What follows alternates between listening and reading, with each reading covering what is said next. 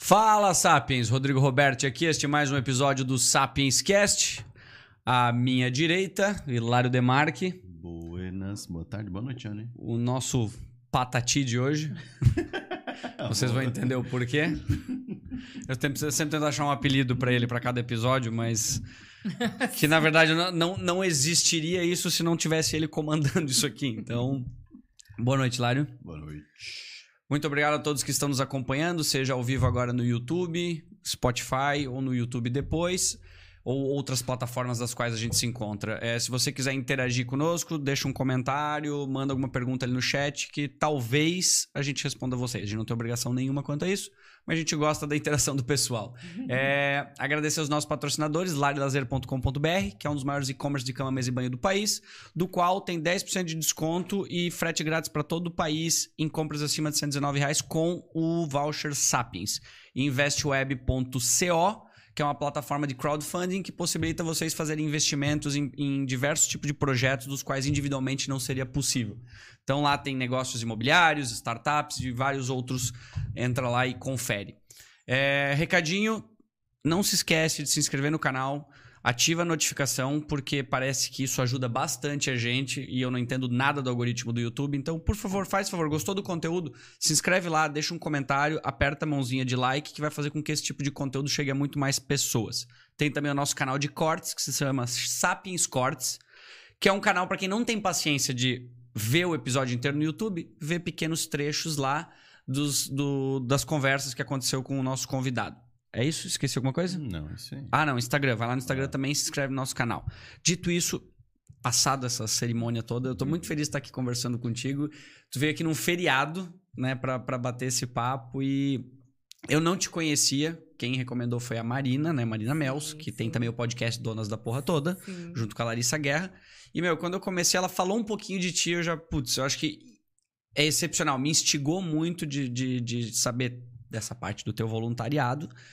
E, mas eu tô muito feliz que tu tá aqui. Pra quem não sabe, pra quem não tá nos, nos vendo agora, nesse momento, eu tô aqui conversando com a Adriana Costa. Falei Adriana Costa. Tem outras possibilidades, são três, eu acho, no total que a gente conversou. Sim, sim. Vezes, hoje, no feriado, é Adriana Costa. Hoje a Adriana Costa foi o que definimos. Muito obrigado por estar aqui. Você que é uma pessoa que acho que, dentre várias outras do mundo profissional já, que a gente vai descobrir um pouco sobre, mas eu acho que o que se destaca também é essa parte do voluntariado, que tem a, a- o Trapa Médicos, entre vários outros projetos que a gente vai estar conversando. Então, meu, muito obrigado de coração por estar aqui trocando essa ideia conosco. Legal, legal. Obrigada, né, pela oportunidade. Mandar um beijo para a Má, porque a Má é sempre desde o começo dos Trapamédicos, quando a gente falou em assessoria de imprensa e mídias, a Mels foi assim, o braço direito esquerdo, e ela é uma baita amiga, uma profissional incrível e amo de paixão, assim. E Pô. sendo indicado por ela, nossa, estou muito feliz. Ah, que legal. Ela, ela é muito querida e realmente, ela quando participou aqui, ela tem nos apoiado bastante. Ela tá nessa cena do podcast há bastante sim, tempo. sim. Então, deixa eu te perguntar uma coisa, assim, vamos... Quem é a Adriana na fila do pão, assim? pô? Quem é a Adriana criança? Tu nasceu onde? Eu nasci em Blumenau, Não. há 46 anos atrás. Né? Não, não, não tenho muito. Nessa coisa da idade, eu não tenho problema, até porque eu vou viver até os 120. então, eu nem cheguei na metade ainda. Então, quando as pessoas falam, ai, passou dos. Nossa, para mim, assim, 46 é muito, muito. Muito cedo ainda, né? Eu nasci em Blumenau, é, sempre hum, estudei, morei aqui, fui fazer estudar fora um tempo, né? Para línguas e tal, mas voltei. É, é, frequentei, comecei a faculdade muito cedo. Acho que foi um erro de cálculo dos meus pais ao me colocar no colégio, porque com 16 anos eu terminei o terceirão e daí tinha que tipo fazer uma faculdade. Então eu escolhi administração. Por quê? Porque não tinha outra coisa. Não, não, escolhi administração porque assim, eu sempre gostei da parte de comercial. Eu sempre gostei de conversar com as pessoas. Se eu tô numa fila, hum, assim, que for rápida, eu conheço da frente ou de trás. Se demorar um pouquinho mais, talvez já consiga fazer uma dinâmica de grupo, né? E eu- até com o passar do tempo, eu acho que eu já, eu, eu acho que eu fiquei um pouco menos, assim, sabe, sociável. Não menos sociável, mas assim, mais na minha. Mas acho que ah, antigamente eu, eu era assim, demais até, né? Uma coisa. Minha mãe conta que cada vez que me levava no pediatra, ela botava uma revista na cara porque eu perguntava: o que tu tem? Tu tá aqui por quê? né? Então, e eu, administração, para mim, tinha uma possibilidade do, da área de com- comercial. Né? É, meu pai teve uma, te, por muito tempo uma empresa de representação comercial e que eu acabei entrando para trabalhar na empresa. Hoje meu pai não faz mais parte da empresa, está em outros negócios e eu, então hoje minha profissão é representante comercial da área de fios têxteis. Então assim é uma coisa que, né? Eu, eu gosto bastante relacionamento com pessoas, vendas. Então assim eu acho que a Adriana na fila do pão e também acho uma coisa legal, a gente vai falar do voluntariado, né? Então, assim, a Adriana na fila do pão, antes do voluntariado, ah. era uma pessoa completamente diferente. Como ela era? É, e a Adriana agora, é, né? Tanto é que eu tenho uma filha de três anos e eu sempre digo para ela, cara, teve muita sorte de, de nascer só, tipo, a Adriana talvez pós.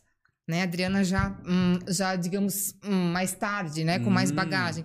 Porque eu acho que depois que você se envolve no trabalho voluntário e você passa por diversas coisas e não, não quer não é querer ser piegas, não é tipo assim, sabe? Não sou uma Teresa de Calcutá, não faço bastante trabalho voluntário que faço muita coisa errada, xingo as pessoas no trânsito, não deixo passar, não dou vezes às vezes no carro, em trânsito. É a vida real. É, é entendeu? Mas eu digo assim, ó, os teus valores, as coisas que realmente é, assim te importam, né? Elas mudam muito. E eu acho assim que o voluntariado, talvez nesse tempo, em 15, 16 anos aí que eu estou no voluntariado hospitalar, eu fiz bastante coisa. As pessoas falam, ah, você fez bastante coisa pelos outros. Mas eu acho que o que mais realmente aconteceu foi a mudança, tipo, na Adriana. Deixa eu te perguntar, voltando um pouquinho sobre a tua infância, antes da, de tu fazer o terceirão, tu era uma pessoa que aprontava muito. Como é que era a tua relação com os teus pais? Porque com essa energia que tu tem. Eu, Sim. Eu, tenho eu... um irmão mais velho e meu irmão sempre foi o primeiro da sala, o cara que a minha mãe e meu pai nunca se incomodaram na escola. Eu até hoje eu tenho um professor que eu encontro muito que ele fala: ai meu Deus, até hoje me arrepia passar por ti. Eu digo, gente, eu sou. Né? Não pode agora ter essa. Né? Então eu fui dar esses tempos palestras de voluntariado antes da pandemia no colégio, onde eu estudei a vida toda. Eles falavam: meu Deus Tu, deu, tu foi alguém na vida, entendeu? tu deu certo um pouco, né? Porque não era talvez tão esperado assim. Então, assim, todas aprontar, assim, tá, que minha que mãe chama... Lembra de alguma? O que, que ah, fazia? Ah, sim, do tipo, ah, ventilador de teto, é... Não? Colocar purpurina e ligar pra a, bagunçar a sala tá, toda. Peraí, peraí, peraí. Conta melhor é... essa, eu adorei essa. Ah, é um ventilador de teto com paz. Coloca purpurina e deixa alguém ligar e sai da sala. Eu já botei farinha dentro do secador de cabelo. Ó, Entendeu? Mas essa eu quase acabei, a minha vida quase acabou por causa é. disso, mas... Então, assim, matar a aula, é ser a pessoa que mais conversava na sala, não sei porquê, né? Então, essas coisas todas. E é engraçado porque a minha filha só tem três anos, mas ela já demonstra, assim, algumas coisas que... Meu, minha mãe vibra e meu pai, porque falam, nossa vai se cobrar, entendeu? Tipo assim, ah, a fruta não cai longe do pé. Ah, entendi. Né? Então, assim, eu acho que eu sempre fui assim, aquela coisa, o líder da sala, de, de, de chamar, de falar, de, entendeu? Ador, sempre adorando ter amigos e conviver. E não é só aquela minha turma de amigos. Ai, quanto mais gente nova pudesse conhecer e pudesse agregar, meu, que legal. Quando chegava alguém novo na escola para conhecer. Tu era a pessoa que conectava as pessoas? É, não não sei se conectar. Indiretamente, entendeu? às vezes tu é. queria se aproximar daquelas pessoas, mas é, tu acabava conectando é. o grupo. Mas assim, sempre gostei, gostei muito. E, e, e, conservo hoje muitas amizades minhas, entendeu? Das antigas, assim, de colégio, tenho muita convivência, tenho muito, muito bom relacionamento, entendeu? Daquela época. Entendi. E tu tem a, a lembrança de quando surgiu o voluntariado para ti, da primeira vez? Tenho. É, é, assim, a minha avó materna, né, a avó Sônia, ela é, junto com outras senhoras, ela é fundadora do Voluntariado da Saúde do Hospital Santa Isabel, que é um grupo de senhoras, hoje tem homens também, né, mas que eles faziam visitas hospitalares dentro do Hospital Santa Isabel. E eu olhava minha avó sempre fazendo aquilo, a minha avó sempre foi muito envolvida. A rede feminina, aquele voluntariado. E eu sempre gostei muito do hospital, do ambiente hospitalar, né? E eu tenho hoje na minha família são cinco médicos, entendeu? E eu, né? E eu acho que um dos motivos que eu não fui não fui para medicina é porque eu vi o quanto meu tio, que é a figura principal, médica da família, sempre se dedicava muito, não tinha Natal, é, acordava de madrugada. Eu pensava, meu, se me chamar de madrugada, eu vou lá e mato o paciente, mas, tipo, não tenho esse humor ou essa dedicação, então não posso ser médico. Vamos escolher uma outra coisa, né? E, assim, a minha avó, ela fazia esse, esse voluntariado no hospital e sempre contava e eu pensava assim, ai, quando eu ficar velha e não tiver mais nada para fazer, porque a minha avó não trabalhava, né? Eu também vou fazer voluntariado, porque para mim voluntariado era sinônimo de uma pessoa que não tinha mais nada para fazer na vida, então ela foi se dedicar para outras pessoas. E no começo, é, eu não podia entrar dentro do hospital, eu tinha lá cerca de 10, 11 anos, mas elas tinham uma, uma sala no hospital onde costuravam, faziam lembrancinhas. Ai, precisa de alguém para se vestir de coelho de Páscoa. Ai, a minha neta vai, entendeu? Às vezes não queria, mas ia. O Papai Noel. Então, assim, eu fui dentro do ambiente do Hospital Santa Isabel, a minha avó, a Lúcia, que hoje é presidente do voluntariado, da qual eu sou vice-presidente, ela chama a tia Lúcia. Então, assim, eu fui aprendendo com elas o que, que era o voluntariado. Não em termos de administração, de gestão de terceiro setor, porque isso não existia na época, mas em termos, é, realmente, o que, que é se doar e, e, fazer as coisas pelos outros sem esperar nada em troca. Eu realmente aprendi ali, na essência, o que, que o que, que, se fazia. Até porque naquela época se fazia coisas assim que hoje em dia são inconcebíveis. É, ajudar a, a, dar banho no paciente, trocar, alimentar o paciente, entendeu? Que hoje tu não teria autorização, não teria não, não nada, não permitido nada, mas assim, elas trabalhavam, ajudavam realmente dentro do hospital, entendeu? Então assim, aquilo tudo, entende? Eu eu comecei a ter esse contato com o voluntariado hospitalar ali com elas. Tu lembra de alguma história dessa época, dessa tua idade com a tua avó, ou que te, é, te marcou? É, história, que... tipo, história, história assim específica, não lembro, mas eu tenho, assim, é muito nítido as imagens de dentro do hospital, como é que era, com as freiras, como é que se fazia, as festas, as confraternizações, as coisas que eu participava, né? E a minha vontade sempre de falar, meu, eu, eu quero eu quero ser um dia que nem elas, entendeu? Eu quero, quando eu realmente não tiver mais nada, porque eu imaginava que, tipo assim, as pessoas Sim. não tinham nada para fazer, elas tinham que estar ali. que quem tivesse, eu não conseguiria dividir o tempo, entendeu? Então, a minha avó cuidava, tipo, da casa, e ela trabalhava no voluntariado durante o hum. dia. Então, para mim, assim, meu, mas imagina, eu, eu pensava assim, meu, eu tenho que estudar, trabalhar, ganhar dinheiro, ficar velha, pra ir daí fazer voluntariado. né? Tipo... não, mas e eu acho que essa tua lógica ainda se aplica. Muitas pessoas têm essa mesma sim, noção, sim. essa mesma visão. Isso não mudou com é, o tempo. Tanto é que eu, eu brinco, como eu tô muito no voluntário, as pessoas falam para mim: ai, olha, não, assim, ó, quando eu tiver um tempo, eu vou te procurar, tá? Tipo, de boa, até, porque nem é todo mundo, né? Eu acho que a gente vai falar um pouquinho depois. Isso é legal. Não que... é to... Eu sempre falo assim, ó, eu não preciso estar numa ONG para fazer voluntariado. Isso, assim, é uma coisa muito clara para mim. As pessoas acham que eu preciso estar lá com o uniforme, bater uma foto, colocar no Facebook, no Instagram, é, hashtag sou voluntário, me aplaudo. E, assim, isso aqui daí, assim, o meu vizinho precisou de alguma coisa e eu não fiz. O meu colega do trabalho eu não fiz. Então, às vezes, tem pessoas que não fazem parte de ONG, de grupo, de nada a vida inteira e fazem muito voluntariado. São muito voluntárias. Isso as pessoas não entendem né? E assim, essa coisa do tempo não tem tempo, né? Se eu fosse analisar mesmo a minha vida, eu não teria tempo para fazer. Mas eu sempre digo, são prioridades. Você tem que se encaixar. A minha prioridade é meu trabalho, né? Minha vida pessoal, minha filha. E tenho voluntariado. Mas assim, o voluntariado tá ali. Entendeu? Ah, eu tenho ah, o cinema, o jantar com as amigas. Se, se é no meu dia do voluntariado, ou eu vou depois, ou eu não vou. Entendeu? Então, assim, não é uma questão ali de uma coisa a mais para se fazer, entendeu? É o entendi. compromisso. Tu, pelo que eu entendi, tu passava bastante tempo com a tua avó. Uhum. Isso era comum fora, inclusive não só no voluntariado? Sim, é comum ainda. Minha avó tem 88 anos. Tava agora na casa dela. Ah, que demais. porque teve café das bisnetas. Ela tem a minha filha só e mais uma outra bisneta. E a minha avó, até pouco tempo atrás, ainda me acompanhava no hospital. Entendeu? A minha avó, ela é conselho é fiscal do Sônia, Sônia, Sônia. Ela é conselho fiscal dos trapamédicos, ela é conselho fiscal do voluntariado do Hospital Santa Isabel, né? Até pouquíssimo tempo atrás, a minha avó ainda ia fazer as visitas no hospital. Depois, agora, até em função da pandemia, né? O trabalho também está suspenso e tal, mas que ela, né, fica mais resguardada, mas assim, acompanha, tá em todos os grupos de WhatsApp do voluntariado, dá seu palpite, seu espetáculo sempre, tá totalmente envolvida, né, ainda, e para mim ainda é referência de voluntariado, porque assim, é, é, a minha mãe faz, fez, faz, né, fez voluntariado na vida, meu pai, eu tive, eu acho que a sorte de nascer numa família que o voluntariado sempre incluir os filhos, olha, isso aqui a gente vamos, né? Aquela pequena coisa, ganhou uma coisa, vamos tirar para doar, vamos olhar, vamos não sei o quê.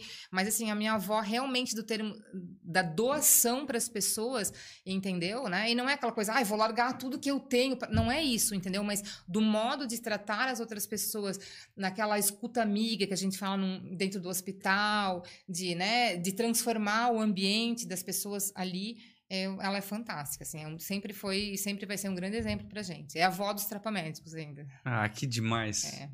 Eu depois eh, tem foto dela no teu Instagram, Tem, no do depois eu não, não cheguei a, a ver, mas que então, ou seja, ela já quando que foi fundado a O, o voluntariado da saúde do Hospital Santa Isabel, ele fez agora 36 anos. Ele fez 36 anos. Entendeu? E assim, ele era. Tanto é que agora faz uns dois meses que eu alterei o estatuto, porque eu. E aí o que, que aconteceu? Os trapamédicos é uma história que começa dentro do voluntariado da saúde, né? Mas o voluntariado da saúde.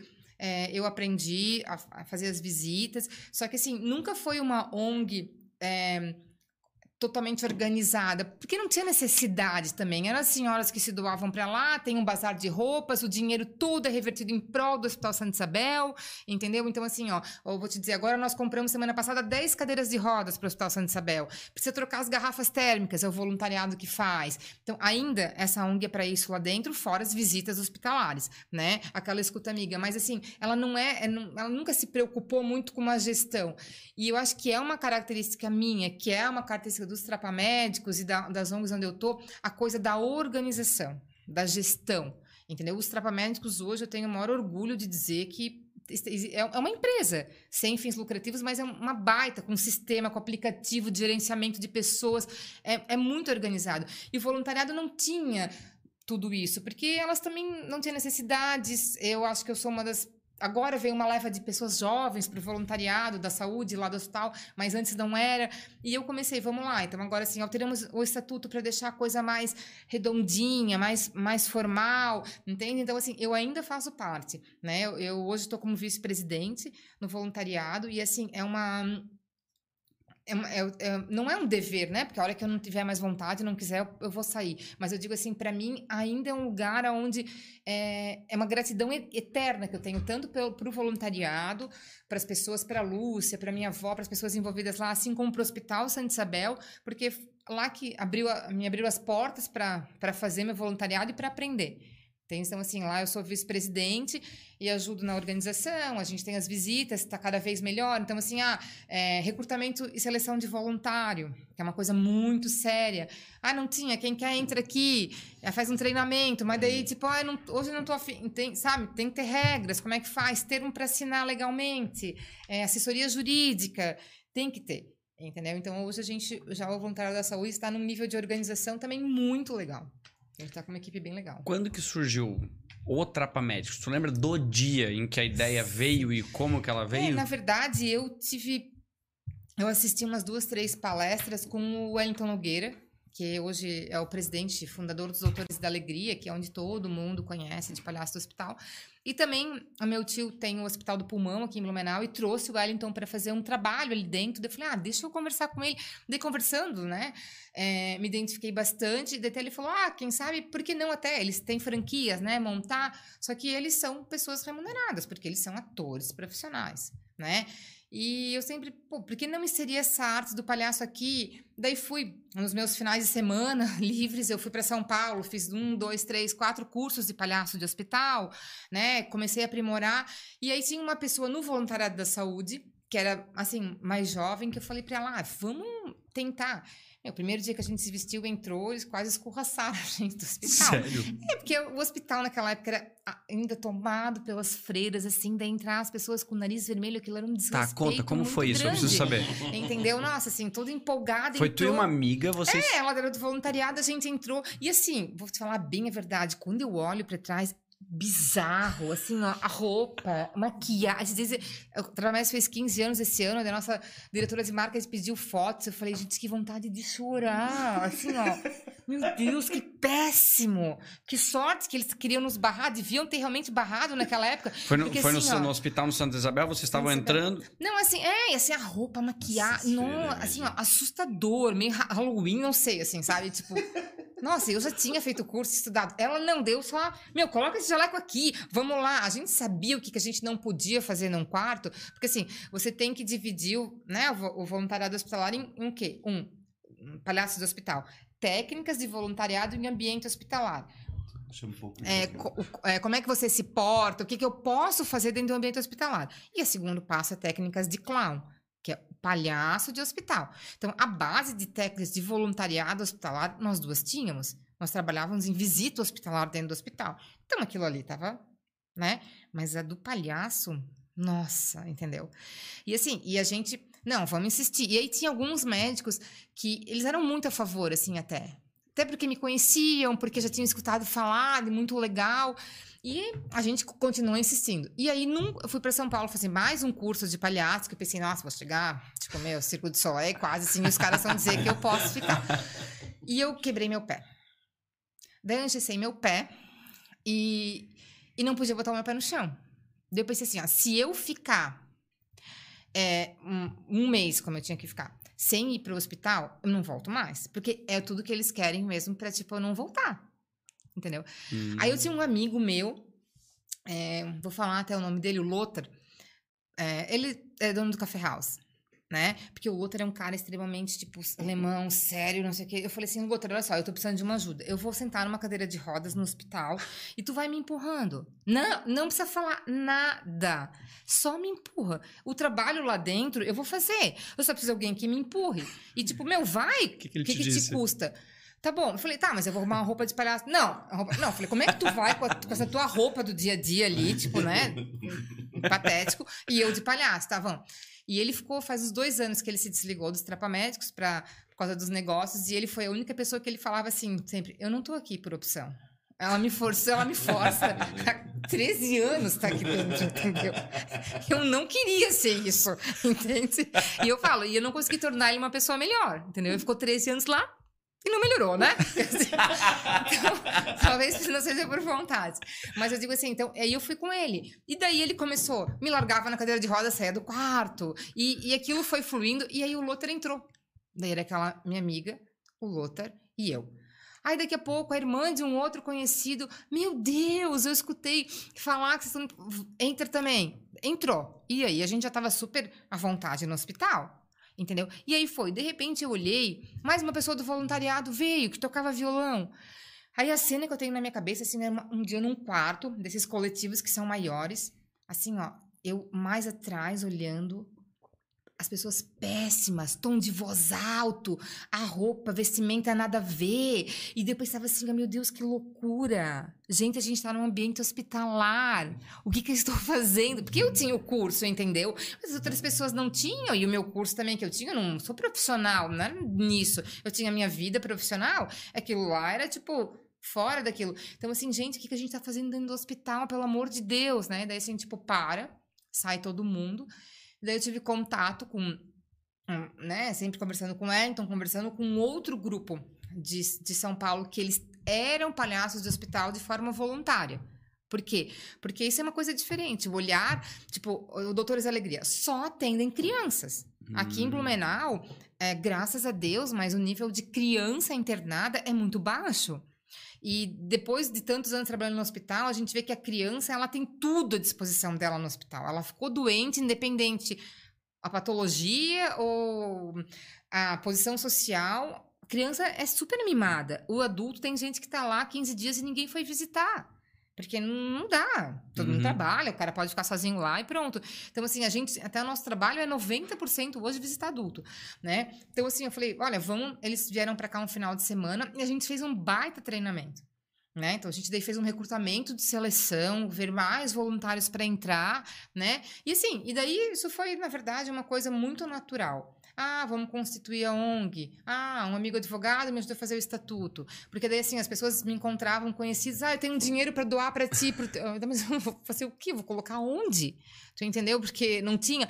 Não, então vamos constituir uma ONG, vamos fazer as coisas todas certas, né? E hoje a gente, né, há bastante tempo, é uma ONG legalmente constituída, onde nós temos patrocínios, a gente tem o montante de dinheiro dos trapamédicos serve para investimento em treinamento. Os palhaços são muito treinados. Que é a essência, né? Eu acho que é- o É. treinamento é, o É, principal. E o que sobra, final do ano, é destinado para alguma benfeitoria dentro dos hospitais. Então, assim, é, ano passado, ano foi o, o ambulatório de cuidados paliativos, ou reforma de um quarto, construção de um quarto em parceria com a Mabel no Hospital Santa Isabel, ou equipamento. A gente também trabalha com os cachorros no asilo. Então, agora a gente comprou é, utensílios para o asilo São Simeão, faz mais ou menos um mês. Então, assim, o que sobra, né? Não tem ninguém remunerado, não tem, né? Então, assim, o que sobra desse montante é destinado de volta para os hospitais.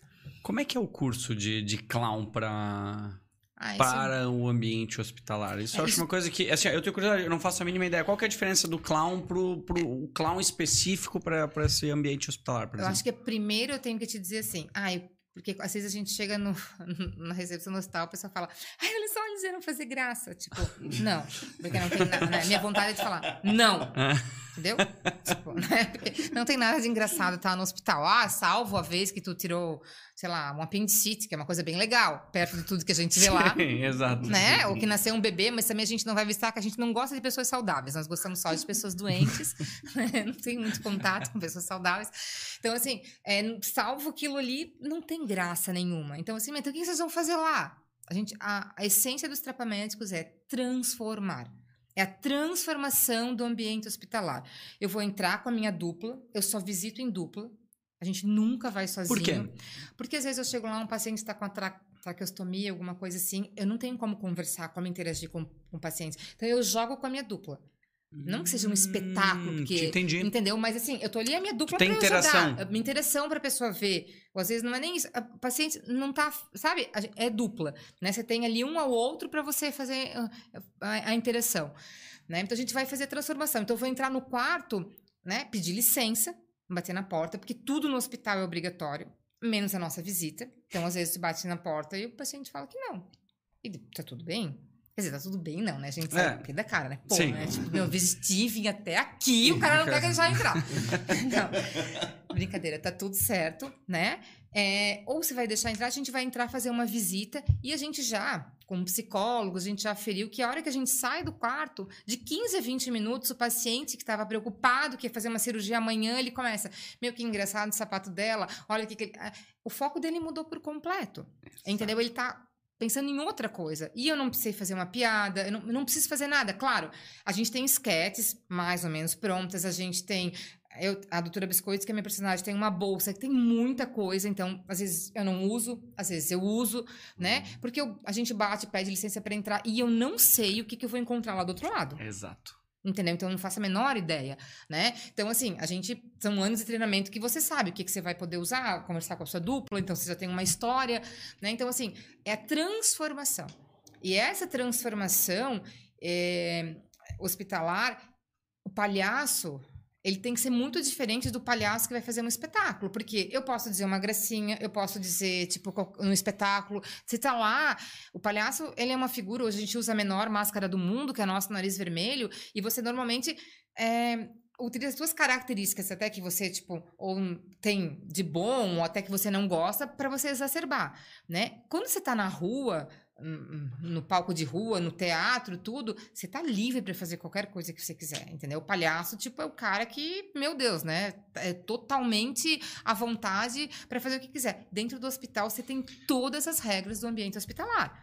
Meu, e é um desafio grande, É. né? Porque dependendo do espetáculo, quando eu tô falando que eu sou um palhaço e as pessoas podem estar vindo diretamente pra me ver, ou elas conhecem o meu espetáculo, ou eu tô fazendo aquele set, aquela, aquele espetáculo pronto. É como tu falou, ali tu tá entrando num ambiente, num território incerto do qual tu tem que ter as ferramentas pra saber, sei lá, o que interpretar naquela hora pra poder Ah, conseguir transformar a tu tem, vida às daquela vezes, pessoa. a pessoa que tá indo a óbito, tu tem às vezes a pessoa que tá com dor, como tu tem às vezes o cara que tá legal e ele quer ser super engraçado com o palhaço. Ah, e isso tu é que também nem- tem que, tipo, dar uma, uma, uma cuidada com isso. Então tu tem que, sabe, né? Ai, que é palhacinho, agora vamos ser engraçado. Aham. né? O paciente quer ser engraçado. Então, tu tem uma série de coisas. E isso, é, para mim, ficou muito claro, assim, com vários é, cursos de clown que eu fiz. E às vezes, assim, eu tenho aqui em Blumenau o James Beck, que para mim é um dos os- atores clown da companhia Caruna lá, o James é o cara, entendeu? Assim, a gente troca muito, o James é foi muito importante sempre pra gente, a Paula Sofia também, que é uma atriz.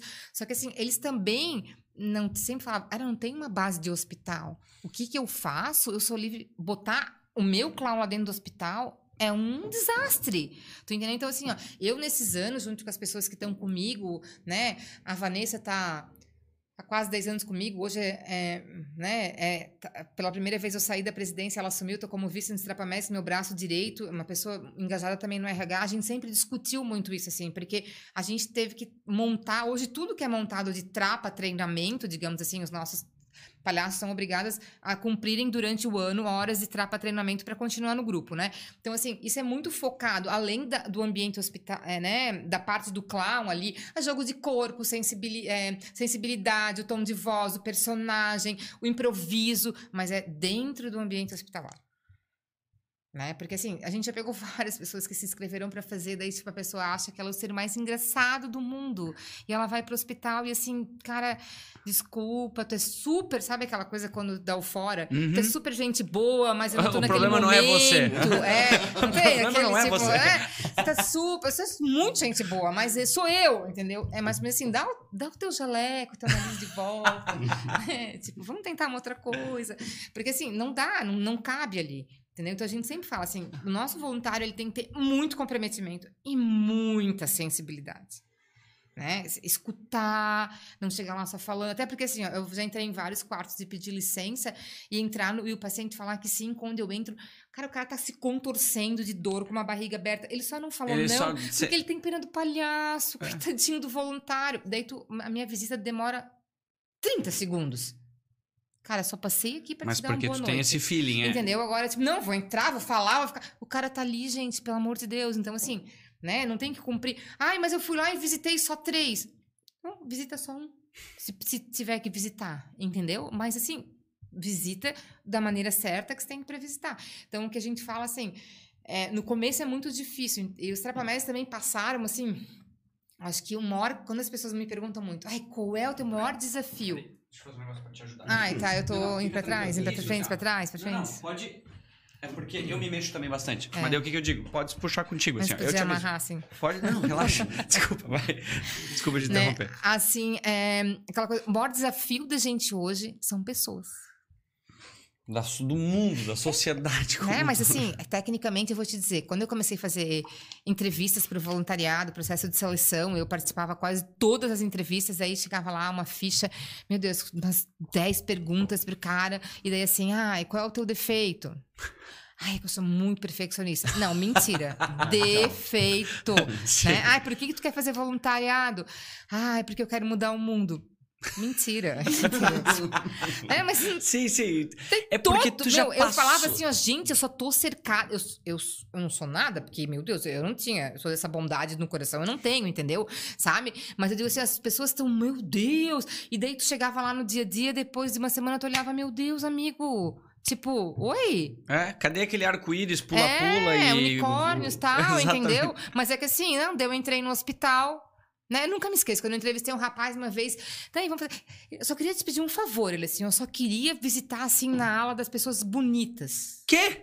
Eu falei, cara, eu vou no shopping, nem vejo pessoas bonitas todo dia no shopping. No hospital não dá pra eu abrir a porta e falar, ô, isso aqui tá legal, vem aqui.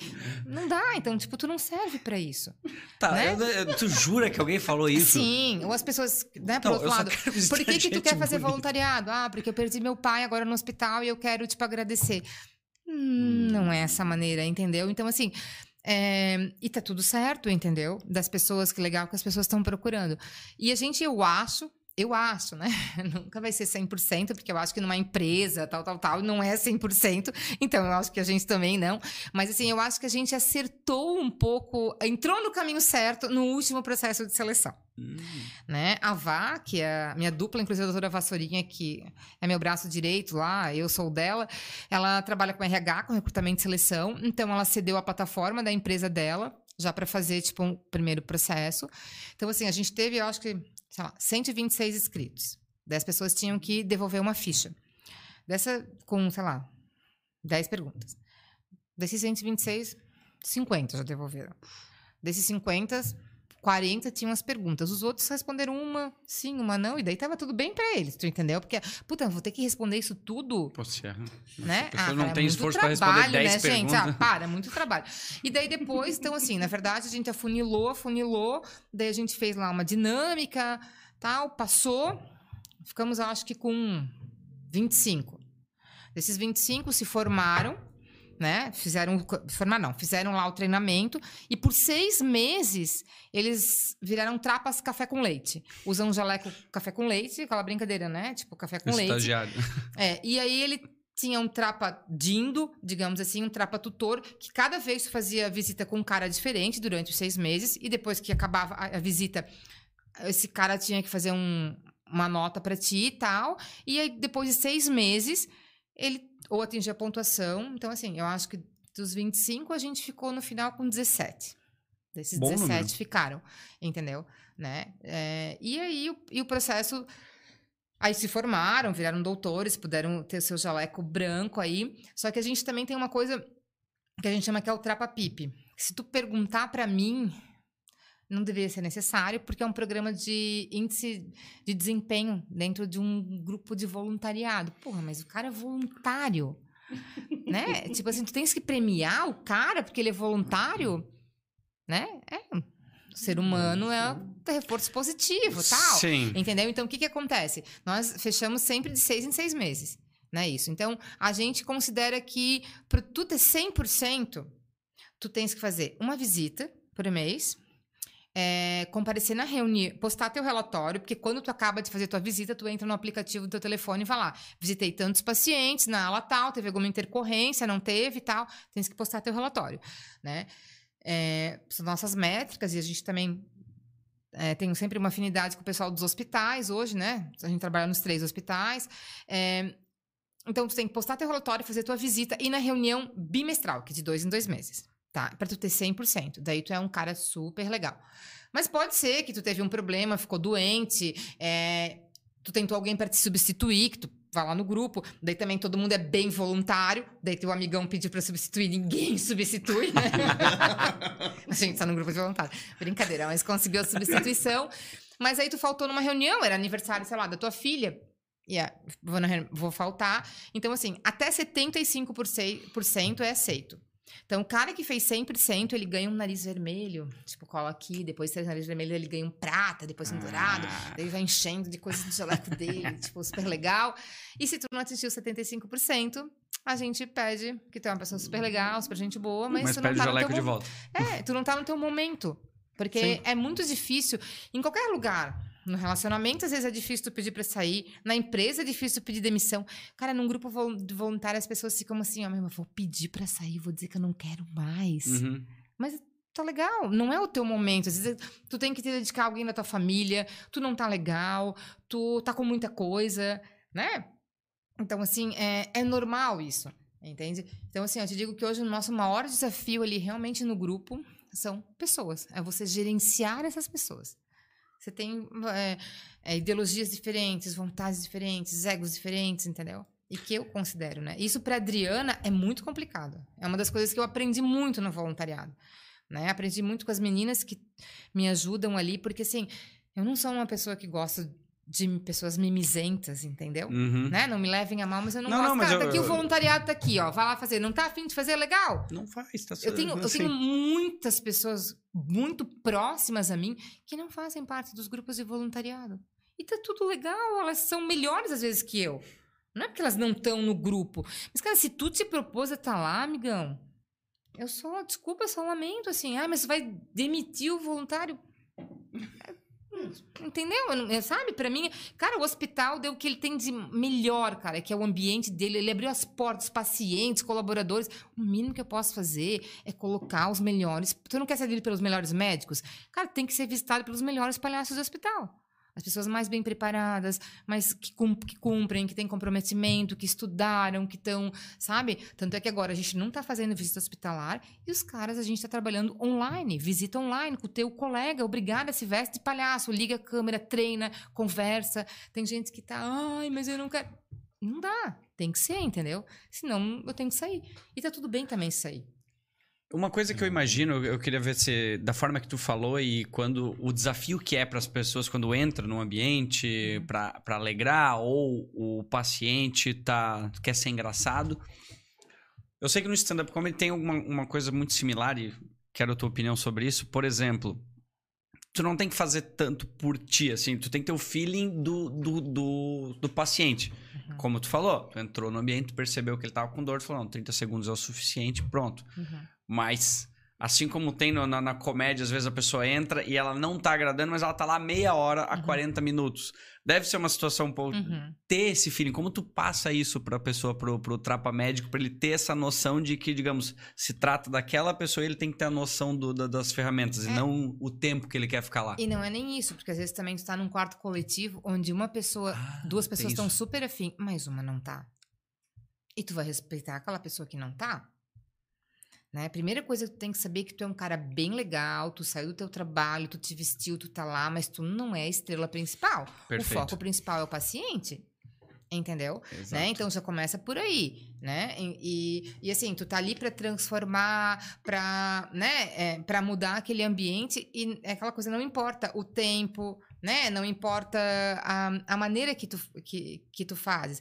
A, a gente tem várias regrinhas hoje que passa, mas eu vou te dizer assim, ó, é a experiência. A experiência, quanto mais tu. Eu estou a 16. Eu não sou o melhor palhaço do hospital, tô longe, eu estudo muito ainda sobre isso.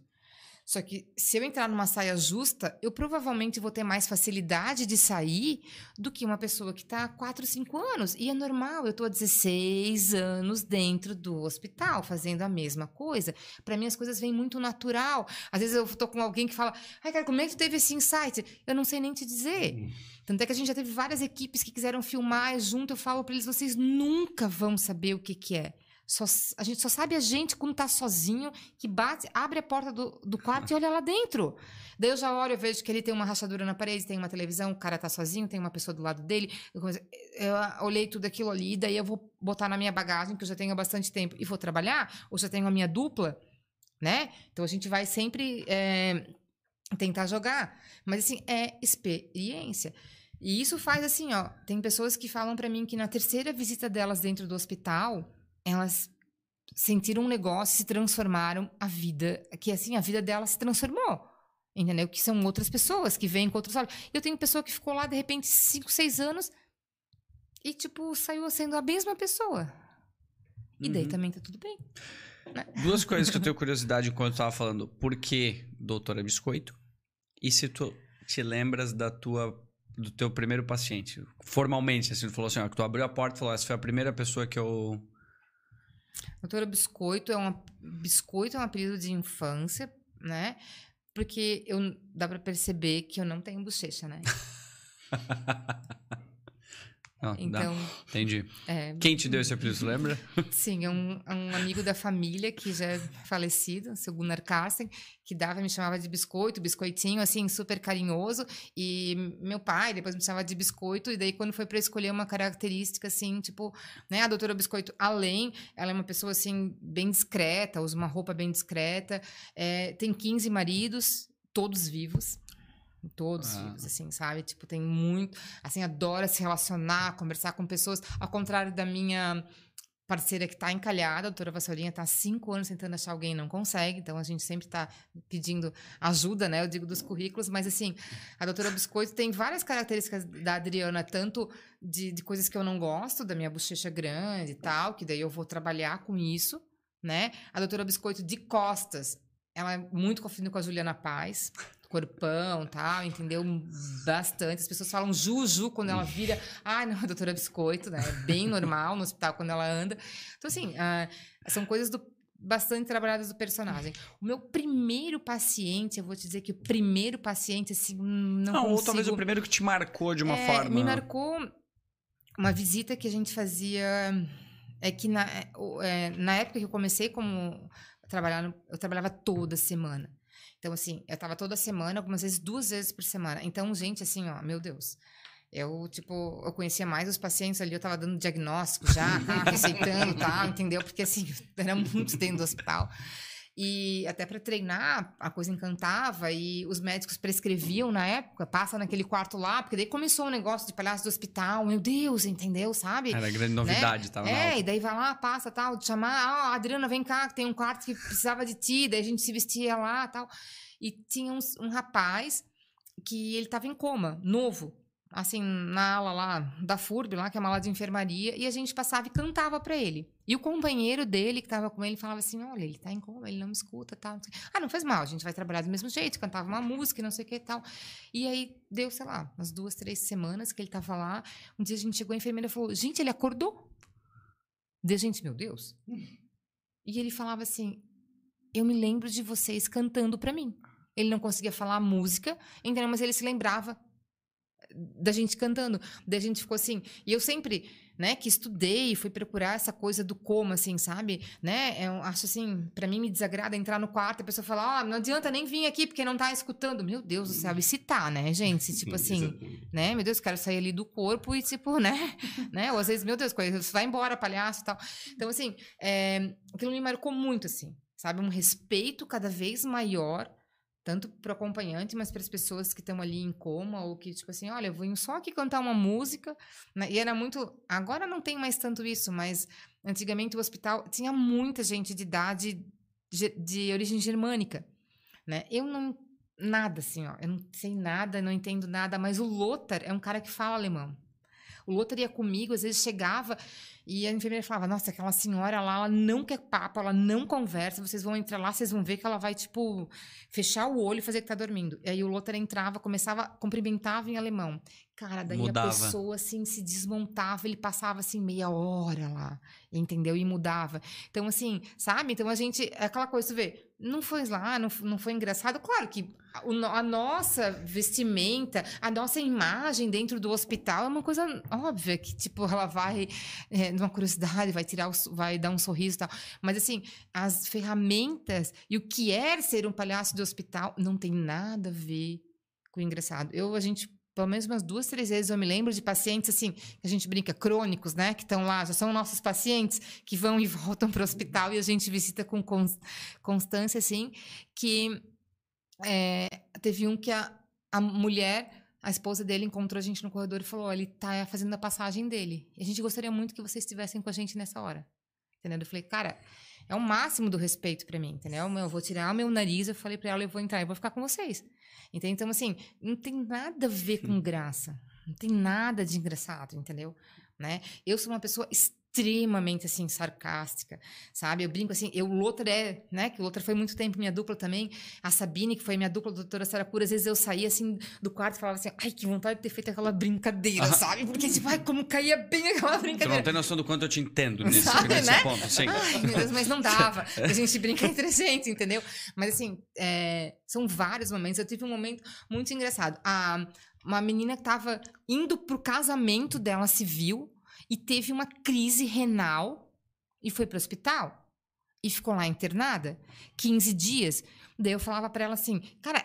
Deus tá te avisando, É um eu dizia sinal. pra ela, é um sinal, e ela ria. E daí o, o- um, um futuro marido, lá noivo, o- dormindo com ela, eu falei, cara, e é também um momento de colocar à prova ele. Peça coisas, peça massagens, faça de tudo. Eu falei assim, né? E, era, e eu visitei ela bastante. Tem uma complicaçãozinha na cirurgia dela. Ela teve que ficar um tempo. Um dia eu cheguei no hospital lá. A residente falou assim: Olha, tem um convite de casamento pra ti. Daí tinha lá, doutora Biscoito. Eu falei, gente do céu, o que eu Ah. vou fazer? Porque assim, as pessoas. É muito engraçado, porque você sai do hospital, né? Eu tenho uma sala em cada hospital que a gente se veste. Você sai de palhaço, as pessoas todas vêm, não sei o quê. Você vai lá, se veste, tira a roupa, vem devolver a chave. Cara, ninguém tá aí pra ti. Você passa na frente das mesmas pessoas, tirando a marca do elástico aqui, ninguém tá nem. Você não, você não é mais Aham. legal, entendeu? Tipo, você não é mais palhaço. Aí eu pensei assim, cara, eu falei, eu vou só na igreja. E tu vai como? Vai fantasiado ou vai de eu, vou- eu Adriana? fui de doutora Biscoito. Foi como- claro que, tipo, quase parou o casamento, eu tive que ir lá. Tu foi Daí de eu falei, doutora falei, Biscoito? olha, eu só não vou ficar pra festa porque eu tô de plantão, falei pra ela, sabe? Mas, tipo, vim... Cara, aquilo pra ela, assim, foi, né? É, ó. Nunca mais tive contato com ela, né? Mas, assim, tipo, é a coisa da... Da figura, né? Da figura do palhaço. É muito, é, eu hoje, quando ando no hospital a paisana, eu vou muitas vezes no hospital por questões burocráticas, por reuniões e tal. As pessoas acabam me chamando, às vezes, de biscoito né? Eu me lembro quando eu tive a minha filha, eu peguei minha filha depois de dois dias no colo, porque o hospital inteiro, nos dois primeiros dias, tipo, ficou com a minha filha. Eu visitei até duas semanas antes, bem barriguda, né? Fiz as visitas de doutora Biscoito bem gordinha. E, e aí depois voltei, depois de dois meses, já voltei de novo pro hospital. Fiquei só dois meses afastada, porque é só dois meses que a gente pode ficar, licença. O grupo é. Então, fui obrigada a retornar, senão eu ia ter que me desligar do negócio. Né? Dar o É exemplo. muita gente boa e É. mas- É, tu é muito gente boa, mas tu não serve mais pra gente. e eu digo, eu tenho uma, né, graças a Deus, uma rede de apoio que, né, que ficou com a minha filha, que me ajudava, era um trampo. Largo o bebê aqui, o marido trabalha à noite, o marido fica até mais tarde para eu poder fazer a visita. E essa é uma coisa muito engraçada que é é muito necessário, é, é assim como é que você, é um gás para mim. Várias vezes, isso eu conto no começo, quando eu comecei a estar no hospital direto, às vezes alguém me ligava, né, da minha família, onde é que tu estás? Eu, tô no hospital. Meu Deus, o que que aconteceu, né? Não, gente, eu tô trabalhando. Ah, tá, tá, tá. Agora, se acontecer uma coisa comigo e eu falar que eu tô no hospital, todo mundo fala, ah, tá, tá, entendeu? Ninguém vai acreditar. Ela tá no hospital, porque ela tá sempre no hospital, entendeu? Então, e uma vez eu tava saindo do hospital, e aí eu liguei, chamadas, né, perdida do meu marido, liguei pra ele, daí, oi, tal, tal, dele assim, tu tá saindo do hospital, né? Eu falei, tô. Ele, a tua voz. Ele falou, a tua voz é completamente diferente, mais leve quando tu sai do hospital. Entende? Né? Isso é uma coisa que essa coisa da saída do hospital que as pessoas falam, como é que vocês não carregam pra casa aquilo tudo que vocês veem, Uhum. né? Eu acho que é um trabalho daí, entendeu? Porque assim, ai meu Deus, eu, cada vez que eu tô saindo do hospital, eu penso, meu Deus, eu consegui entrar, fazer a visita e sair. Quantas pessoas não têm essa oportunidade? Entendeu? Então, assim, pra mim, por mais os casos que eu vejo, entendeu, né? Várias histórias, assim, que realmente marcam a gente, mas eu consigo sair completamente, tipo, leve lá de dentro, sabe? É uma sensação, assim, pra mim, meu Deus, é maravilhosa. É, eu, eu ia. Eu fiquei com essa curiosidade sobre. Porque eu acho que traz essa leveza, mas a minha dúvida é se ela, em alguns momentos, não, não viria essa carga. Porque a gente depende também do nosso psicológico. Muitas vezes a gente tá em alta, a gente tá em baixa, mas acredito que ali também te dá uma reflexão, uma, uma noção do, do- da vida, ou bota as coisas em perspectiva É, que assim, faz tu, eu- tu eu te- relevar teus problemas de uma forma. É, eu, eu te confesso que várias vezes eu saí, tipo, muito cansada, assim, que a gente vê que a coisa, né? Quem é- eu não sou uma pessoa mística, não sou nada, mas aquela coisa da energia, assim, meu, cheguei em casa, deu tempo de tomar um banho, Zero. e tipo assim, e, e acabou, né?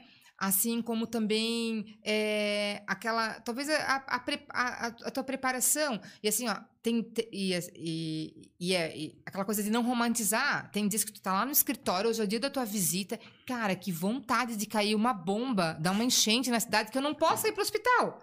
Entendeu? Eu não tenho como inventar que eu não posso, né? Porque não faz parte de mim e tal. Mas eu não tenho a menor vontade de ir no hospital hoje. Mas eu tô lá marcada, tem uma pessoa me esperando lá, tá minha escala, eu vou. E daí, nesse dia, cara, a primeira porta que tu abre, aquilo vem te um tapa na tua cara, assim, a história que vem, tu fala, ah, sim, sim, sim, né? Então, assim, vamos lá, respira. E agora, que bom que tu estás aqui, vamos fazer. Porque, tipo, é real, entendeu? Pra todo mundo. Por mais que você fale, ai, isso aí, isso aí não é nada. Não é nada pra ti, mas pra quem tá sentindo é. Então, né, isso eu aprendi muito. Aquela coisa do... do... Quando você visita um paciente, você não pode minimizar a dor dele, mas você não pode potencializar a dor dele. Tu tá ali pra oi, tentar ali fazer o equilíbrio, mudar o, o foco do assunto e não sei o quê, porque, né, pode não ser nada pra mim, mas pra ti é, e daí vamos respeitar, né? E a gente tem até muito treinamento psicológico dos voluntários, e tem gente que vai e vai chegar à conclusão que aquilo ali não tá fazendo bem pra ele, e daí vai sair. E tu só vai conseguir fazer isso mesmo testando. Exato. Por isso a gente fala até da parte do café com leite, porque o cara não se formou, ele não se entregou, ele tem total. É mais fácil para ele dizer que não tá sendo legal ou que ele não tá se sentindo bem, né? E é muito tranquilo isso. É, a gente, dentro do grupo, a gente tem período também que a gente. Afastamento. Você pode pegar dois meses de afastamento por qualquer coisa que aconteceu. Entendeu? Né? Ou uma viagem, ou até uma coisa que você não tá legal, eu preciso me afastar. Se eu não tô bem, eu não vou, eu não vou conseguir fazer bem para os outros. Então eu tenho que tar, estar muito bem, né? Mas assim, pra, eu sei que nisso aí eu sou um pouco um ponto fora da curva, assim, porque para mim o um voluntariado é, eu até é, eu tenho que me policiar quando eu vou discutir com as outras pessoas sobre isso, porque eu sou muito radical na coisa de, cara, mas tipo, tu, tu se comprometeu, tu falou, então não tem, para mim não tem a desculpa, não tem a gravidez, não tem não sei o quê, não tem nada, entende?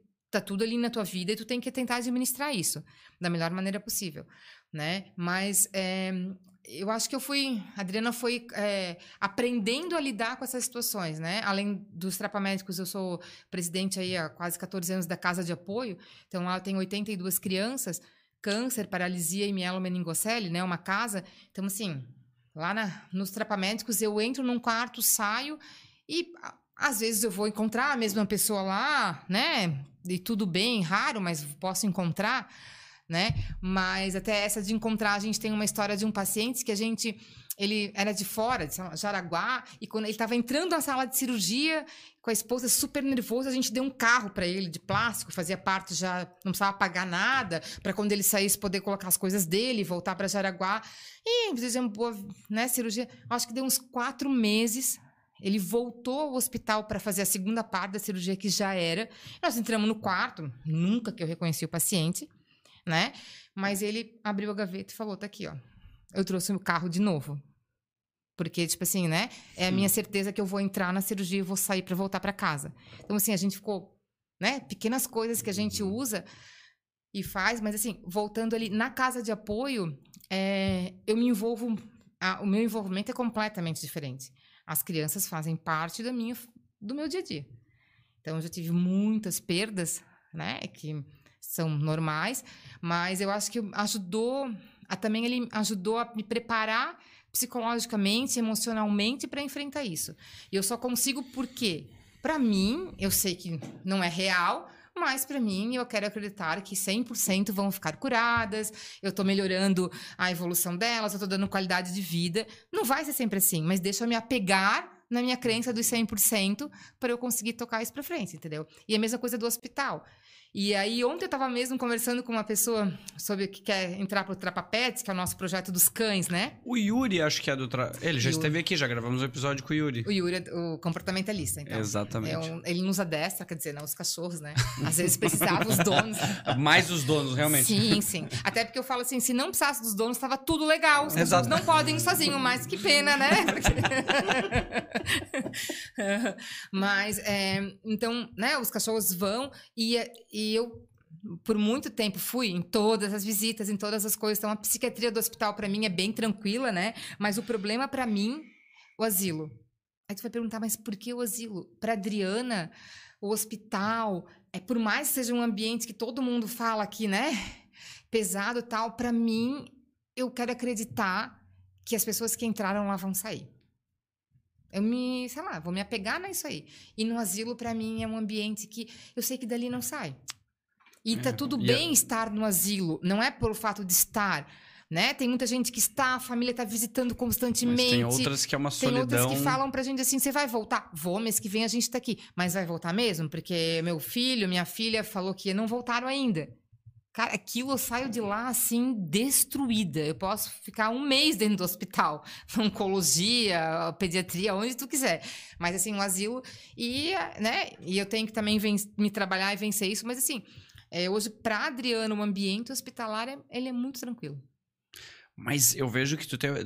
A, a vida te preparou psicologicamente para lidar em todos esses extremos, né? Como tu falou, desde o Sim. Trapa Médicos, desde a, da, da, da, casa de apoio, uhum. com as crianças, até a questão do e asilo. E eu tenho que cuidar. Porque às vezes eu tô em casa, daí chega alguém com problema, meu marido, um problema de trabalho, eu falo, ah, isso não é nada, né? vai lá no hospital. Daí ele fala pra mim, chega, né, de mandar no hospital. Porque, tipo, não é nada, sabe? Eu sou aquela mesma, vai reclamar de alguma coisa, para reclamar tem que ser uma coisa muito forte para reclamar da vida, entendeu? Tipo, sabe? Né? E, e eu tenho que cuidar, porque aquilo que eu falei, cara, pra ele o hospital. É que ele não viu o que tu viu é, ali em alguns dane, momentos. Não, mas mesmo que visse, dane-se o hospital, o problema é meu, tu entende? Né? E é Sim. verdade é.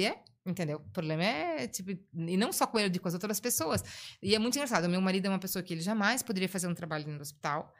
Não consegue, assim, já foi tentar uma vez. A gente tem uma história de uma menina da casa de apoio que queria muito milkshake. O sonho dela era ter um milkshake, num copo de milkshake. Ela estava indo para a óbito quase. E ele tem um dos restaurantes que faz milkshake, eu vou levar, assim. Nossa, ele foi levar, eu me lembro que eu queria, tipo, a cara dele. Ela falou assim: meu tio, não tá tão ruim assim. Eu não tô tão ruim assim, porque. Ele sabe? E, assim, porque ele fala, meu, ele. Dias, assim, ele falou meses, eu fiquei com a imagem dela. Claro, sabe? pô. Porque não, e, e- e não tem que ir. Tem que trabalhar por trás, eu falo, né? Sim. Me ajuda pra caramba em todas as coisas que preciso, eventos, eh, me ajuda a ficar com a minha filha, nossa filha, pra eu fazer, me incentiva muito. Então, então assim, tá aí, tá fazendo voluntariado de uma outra maneira, né? Assim, eu acho que a minha família, minha mãe, meu pai, meu irmão é músico, e várias vezes a gente falou, tipo, ah, vamos lá ajudar. Chega na recepção e, ai, meu Deus, tem um cheiro aqui, tem um cheiro, tô passando mal, mas não tem cheiro nenhum, cheiro do hospital, mas tá bom, não sabe? Não serve, entendeu?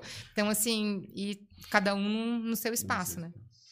É, o- é realmente, é, é ímpar e é muito difícil. Eu fico pensando, eu tô me colocando Nossa. nessa situação do, do, do como lidar. Eu acho que as pessoas têm que tentar, mas realmente é um processo de, de construção da pessoa e de preparação de ela estar disposta, ela estar no timing certo, com a mente certa É, e assim, ó, é, não se apegar naquela história, né? Se apegar, assim, ó, meu Deus, eu saí do quarto daquela pessoa que, cara, às vezes pra mim tá muito claro que talvez seja a última vez que eu vou ver essa pessoa. Não pelo fato de não encontrar mais, mas pelo fato da pessoa realmente falecer.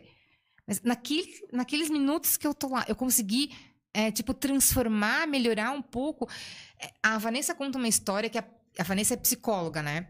Então, ela, quando entrou no grupo, ela hoje assume que ela falou assim: cara, eu vou entrar pra mostrar pra essa galera que, tipo assim, essa coisinha de palhacinho de hospital é péssimo, entendeu? Tipo assim, ó, porque imagina, não sei o quê. E ela falou que ela entrou e ela visitou uma senhora, tal, não sei o quê, foi super legal a visita.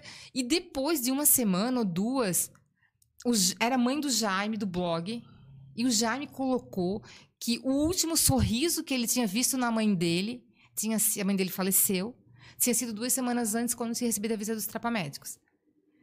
Ela falou assim, cara, que tipo, o teor ali que ela leu do depoimento dele, ela falou, cara, eu transformei, tipo. Entende? Então, assim, eu acho que a gente se, se- não é se apegar, mas pra gente, a lógica, sabe? A lógica do palhaço e a justificativa é essa. Cara, eu entrei ali, às vezes não é o paciente que tá ali, é o acompanhante que tá do lado. Uhum. Entendeu? É o próprio colaborador do hospital, cara, que tá com um problema em casa, tá já trabalhando ali numa carga. E foi assim, a coisa só que a gente conversou, que a gente. A coisa diferente, entendeu? Sabe? Então, assim, eu mudei. Meu, pra mim ele tudo já tá, valeu a pena. Já é o meu objetivo. Esse é o gatilho que é o ideal, que é o Uhum. que, eu, que eu acho que é fazer as pessoas perceberem, eu jogar alegria pros outros e colher Uhum. o- a mentalidade, eu transformei aquilo e não puxei aquela carga Sim, deles pra mim, né? É, mas eu vou te falar que daí eu, Adriana, sempre, assim, eu acho que também já sou um pouco meio demais ali. Eu sou uma pessoa extremamente positiva, assim, meio aquela hiena, sabe? Tipo assim, ai, tá assim, ah, vai dar certo. Deu errado. Olha só, mas podia ter sido bem, Bem pior, pior. gente. Entende? Então, assim, sabe? Podia Eu- ter sido as duas, pera. é, entende? Sabe? Meu Deus, gente, sabe? sabe? Tipo, eu peguei, eu brinquei, eu peguei no passado H1N1, coronavírus, e todo mundo falou, falei, gente, pensa, se tivesse mais uma coisa diferente, tu vê, eu experimentei. Então, assim, ó, cara, tipo, tô aqui, né, sabe? Tá legal, vai ter coisa ruim sempre. Né? Meu trabalho, assim, ó, eu tô passando uma época no meu trabalho que tá um perrengue atrás do outro. Mas tudo, todo mundo tem, né? Todo lugar vai ter. Pô, eu tô linda, tô conseguindo ir pro trabalho. E tá tudo, né? Então, assim, eu mesmo, durante a pandemia, eu acho que meu marido saía de casa para trabalhar porque não queria aguentar ficar comigo. Porque, tipo, ele tava lá nervoso, tava falando, mas pensa, olha só, entendeu? tá todo mundo reclamando. Não dá pra tu reclamar também. Mas tu sabe? sempre foi assim Porque, tipo, positiva. Isso. Não, não, sou- não, é, não é bom humor. Porque assim, ó, se tu me pegar de manhã, tipo, tá feliz por quê? Né? Porque não tem motivo É voadora pra, na tipo, nuca, assim. É, não tem motivo pra Você estar não- feliz, tá? Tipo, moro comigo em casa porque eu não sou enfim morar num edifício, ter que descer e falar bom dia no elevador. Tipo, né? Máscara é muito bom. É, é, não, ótimo, entendeu? Tipo, ai, não precisei, né? A máscara até que assim no olho, né? Pra não ter que cumprimentar as pessoas. Mas assim, não, não é o bom humor, tá? Mas assim, que eu não sei, é, pra mim é. Mas então, tu sempre foi assim e se sentiu assim? Ou tu acha que toda essa parte do voluntariado te fez dar essa perspectiva da vida e falar assim, meu, o que eu vejo ali, os meus problemas são menores, então assim, faz tu ver de uma forma mais positiva.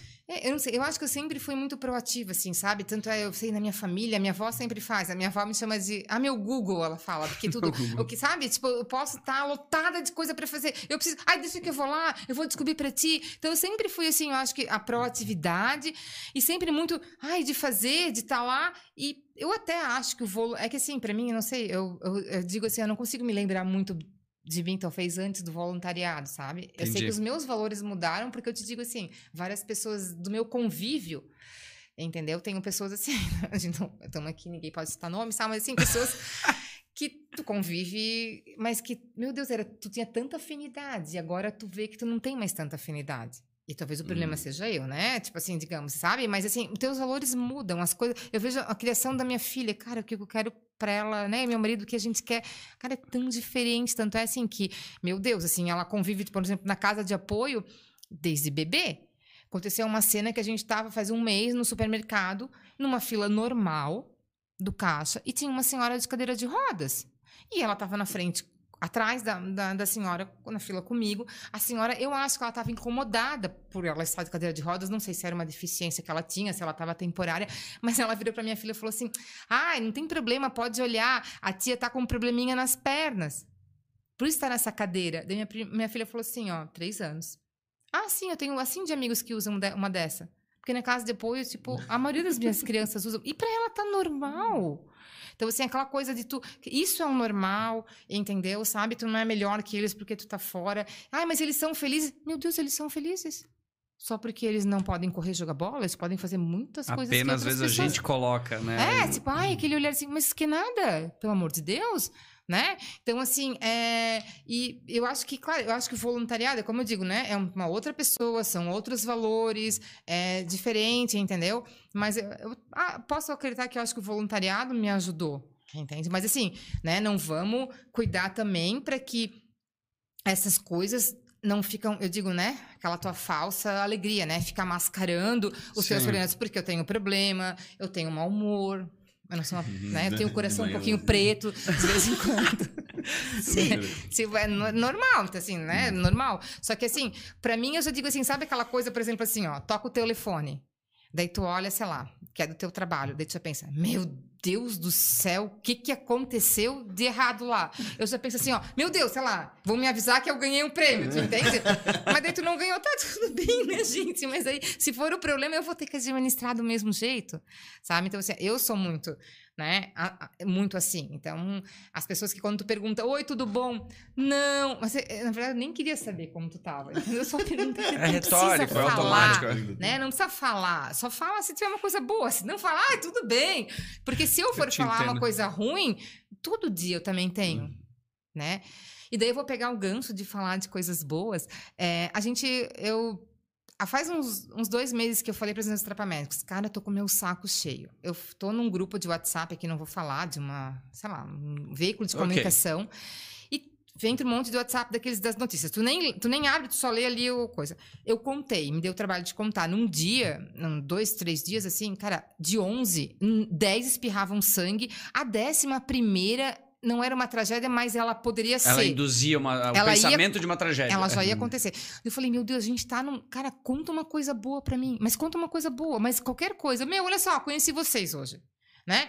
E eu, com a minha filha, tenho o hábito de quando a gente deita à noite na cama, a gente faz uma oração, e eu pergunto pra ela: ah, o que, que aconteceu de bom hoje no teu dia? Cara, às vezes é a mãe comia um pão de queijo, né? Porque pra ela é as coisas mais simples do mundo. Eu falei, cara, vamos fazer isso. Então a gente montou nos hospitais, a gente recolheu agora, a gente colocou um totem na recepção com um post-it.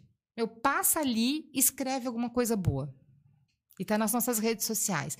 Nós fomos recolher dos hospitais no final de semana passado. Gente, vocês não têm noção o conteúdo dos post-its. Entendeu? Sabe? Desde de uma coisa do trabalho, de colaborador lá, desde a minha filha estar respirando sozinha sem o respirador, desde que eu acordei hoje. Então, assim, cara, vamos, é isso que eu digo, vamos espalhar coisa boa. né? Porque assim, coisa ruim a gente sabe, tá aí, meu Deus, a gente mora no Brasil, né? Tá numa pandemia, né? Então, tipo, não, é meio lógico. Então, assim, eu acho que é esse exercício, assim, que é, às vezes, tipo, vai, né? Te, te empurrando para frente e, e vai te motivando. E daí eu acho que isso influencia muito dentro do trabalho do hospital. É brilhante ver esse tipo de atividade saindo de dentro do hospital, que é onde o ambiente onde tem as situações mais extremas, que faz te dar uma perspectiva que eu acho, eu acredito, essa é a minha, minha opinião, conversando, te vendo falar assim, que eu acho que realmente fortalece muito esse pensamento positivo. Porque eu coloco numa, numa escala muito menor que a nossa aqui, conversando com pessoas de diversos cenários em que faz a gente ter uma perspectiva e falar assim, nossa, como eu tenho problemas, mas quando eu vejo o, os outros problemas, reduz o tamanho do meu e faz com que eu possa ter ações mais práticas para resolver eles ou para encarar eles. E eu vejo uma leveza, eu imagino tu assim, se alguém te larga um problema, tu ok. É. é ruim, mas eu sei como resolver.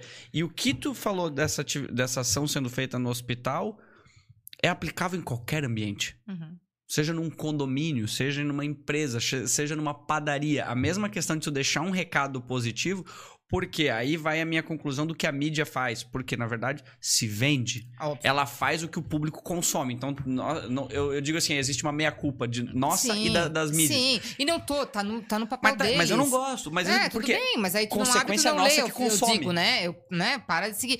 Mas é engraçado que daí tem uma amiga minha que a mãe estava no hospital com Covid, passou por uma situação bem complicada, tal, ela dizia para mim, cara, olha só que engraçado, porque as pessoas chegavam para mim algumas, ah, sim, tua mãe vai melhorar. O que que tu fala quando tu encontra uma pessoa dessa? Cara, tua mãe vai melhorar, fica tranquila. Por mais que tu saiba que tem uma grande chance de ela não melhorar, mas ela dizia, cara, as pessoas chegavam para mim e falavam assim, ó, meu Deus, meu tio teve. Ele saiu do hospital, mas ele tá sem andar até agora. Cara, pra que falar? Pode ser que a mãe dela ficasse assim. Graças a Deus não ficou tal.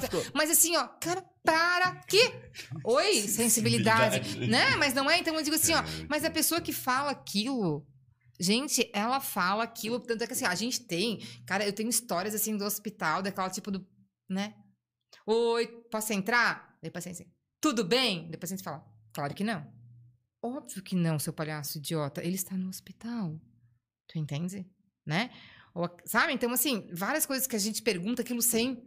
Muitas vezes sem, sem pensar. E as pessoas que falam uma coisa dessa, elas falam também, tipo, sem o objetivo de, ser, de querer ser negativa. Hum. Só que para a pessoa que está ali frágil, quanto isso, é, tipo, fica, entendeu? Fica, fica. Daí ela conversando comigo sobre isso, a Sabine, ela foi minha primeira dupla de hospital, assim, por muitos anos. É, e daí eu falei pra ela, cara, eu tava lendo isso, eu falei, cara, eu vou fazer um negócio, eu vou encher o saco das gurias da diretoria, a gente vai fazer uma ação. Cara, vamos tentar espalhar coisa boa. Entendeu? Porque tem, tem muito, sabe? Todo dia vai ter. Ah, tá, mas a minha coisa ruim foi. As, as ruins foram mais que as boas. Eu não tô pedindo para tu falar a principal. Eu só tô pedindo pra tu falar uma, uma boa. coisa boa. Pronto. Entendeu? Sabe? Então, eu, é eu acredito muito isso, né? Às vezes eu... É, aquilo, eu me acho um pouco, tipo, meio ET, assim, né? Porque a pessoa tá sempre... Tipo, mas a gente tenta, né? Tá dando um pouco certo até agora, né? tipo... Não, sem dúvida. Só o que tu tá falando tem muita coisa que... Esse detalhe do carrinho que tu comentou, do paciente, ou da questão do, do, do rapaz em coma que vocês cantavam, às vezes Quantas tu nem faz ideia que uma palavra que tu fez gerou essa reação é. e gerou essa a sensação? A gente tinha uma combinado com as enfermeiras da pediatria que, que as crianças que tivessem com o nariz vermelho de plástico, elas estavam invisíveis. Então, às vezes a gente chegava no quarto e falava assim, ó, vou te dar esse nariz aqui. Quando tu não quiser fazer nada aqui no hospital, não quiser sentir dor, tu coloca o teu nariz. Aí, às vezes, entrava lá, tipo, tava criança de nariz, daí elas, aonde tá o Rodrigo? Ah, meu Deus, eu não tô vendo o Rodrigo. Daqui a pouco ele tirava, Rodrigo, né?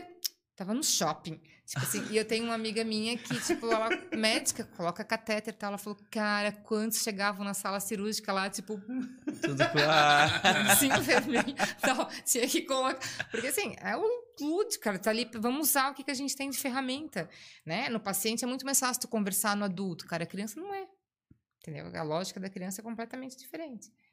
Né? Então, assim, são coisas que a gente vai e vai usando e vamos, né? Ah, eu vou, é, ele vai sentir menos dor por causa disso. Ele vai, hum, talvez, sabe? É, Mas é Dá o, pra saber, é, é tudo é possível, gente, né? Então, são, eu digo assim, são né, armas que a gente usa Pra Meu, isso. deve- vocês devem ter muitas histórias Isso. que devem ajudar. E hoje eu tenho muita pena, porque assim. é, eu tenho uma frase que eles usam até no, tava no nosso site esses dias que falaram. Eu só queria ser palhaço quando eu falar, meu Deus, que legal, 15 anos, a ONGs, mais de 50 mil pessoas visitadas, e daí, Adriano, o que, que tu acha? Não, eu só queria ser palhaço do hospital. Eu continuo só querendo ser palhaço de hospital, tá? Eu, não, não- eu nunca almejei. Quero ter uma equipe de tantos voluntários, quero atingir. Eu não quero. E depois, se daqui esse troço acabar, eu brinco com eles, cara, encheu o saco, eu vou sair fora. Eu só vou continuar colocando meu jaleco no meu nariz e sendo palhaço de hospital. E com isso eu me arrependo de algumas coisas, porque assim, eu não guardei muitos registros de muitas coisas, não, porque assim, para mim aquilo ali era para mim, tu entendeu? Como que é, assim? Tu não... Ah, essas muitas histórias. Ah, vou escrever o que, que tem acontecido, Uhum. como é que foi o começo, e guardar material, mas por que, que tu não guardasse? Porque isso é para mim e para quem tava lá sendo visitado. Eu não tinha, eu nunca almejei assim, ai, vamos transformar, vamos fazer um documentário, vamos. Não, eu não quero, isso ali é pra minha vida. A Mas bagagem sabe- tá aqui. Por isso que Né? cresceu e, e ganhou essa proporção. Porque ser, o teu entendeu? propósito não era o, o crescer, era fazer porque isso te satisfazia. É. E eu digo pra eles hoje assim, cara, a gente tem, meu, a gente. E muita sorte, né? Assim, Mels, a gente tem a W2O, cara, a história do Edmundo. Edmundo, uma vez um amigo chegou pra mim e falou assim: Ah, eu tenho um, um amigo meu que ele trabalha na área de sistemas e ele quer fazer um trabalho voluntário, mas com a empresa dele. E daí eu te indiquei. Daí eu falei pra ele, cara, o que, que ele vai fazer pra mim? Eu falei, e eu tava na minha empresa com um problema de sistema. Então, assim, ó, qualquer pessoa que precisasse de sistema na minha frente, eu queria matar.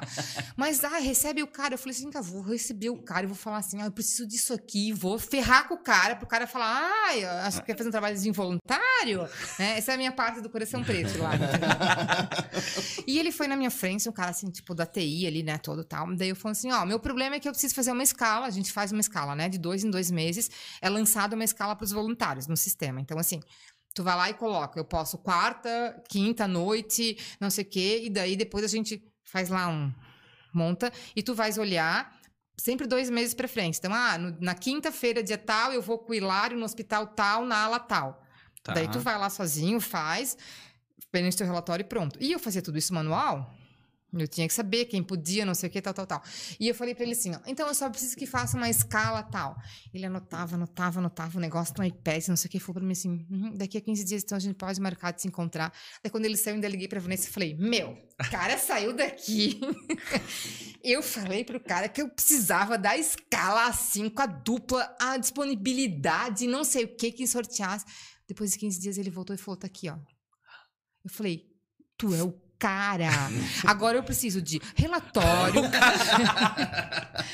Faz uns cinco anos, ele tá com a gente ainda, Ah, os meninos ele da sumiu. W2. É. Mas tu fez, sa- sempre saudável, brinco. Mas assim, o Edmundo é o cara do meu conselho fiscal hoje. Ele desenvolveu o aplicativo de celular. A gente tem um trapa sistema. É, o site, ele é o cara, os meninos da W2O. Vocês, não sei se vocês, né?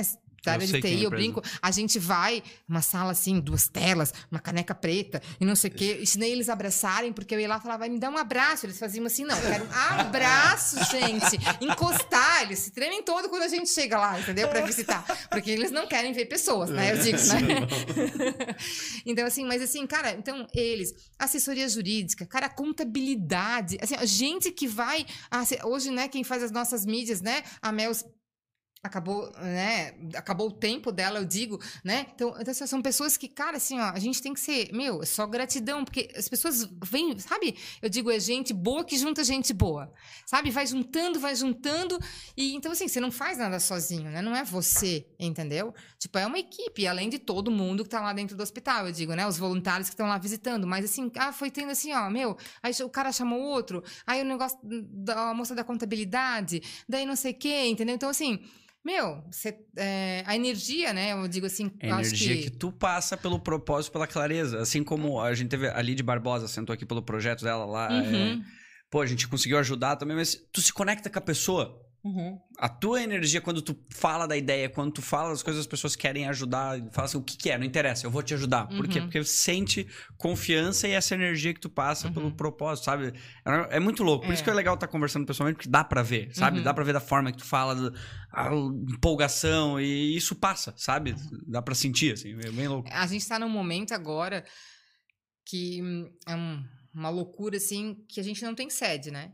Então, o sede dos trapamédicos fiscal tal sempre foi o meu escritório, né? E, e eu tenho a casa de apoio, que é uma casa nossa, né? Hoje comprada nossa. E a gente precisa ampliar, entendeu? E daí eu tava falando, cara, é, tem muita ONG na cidade.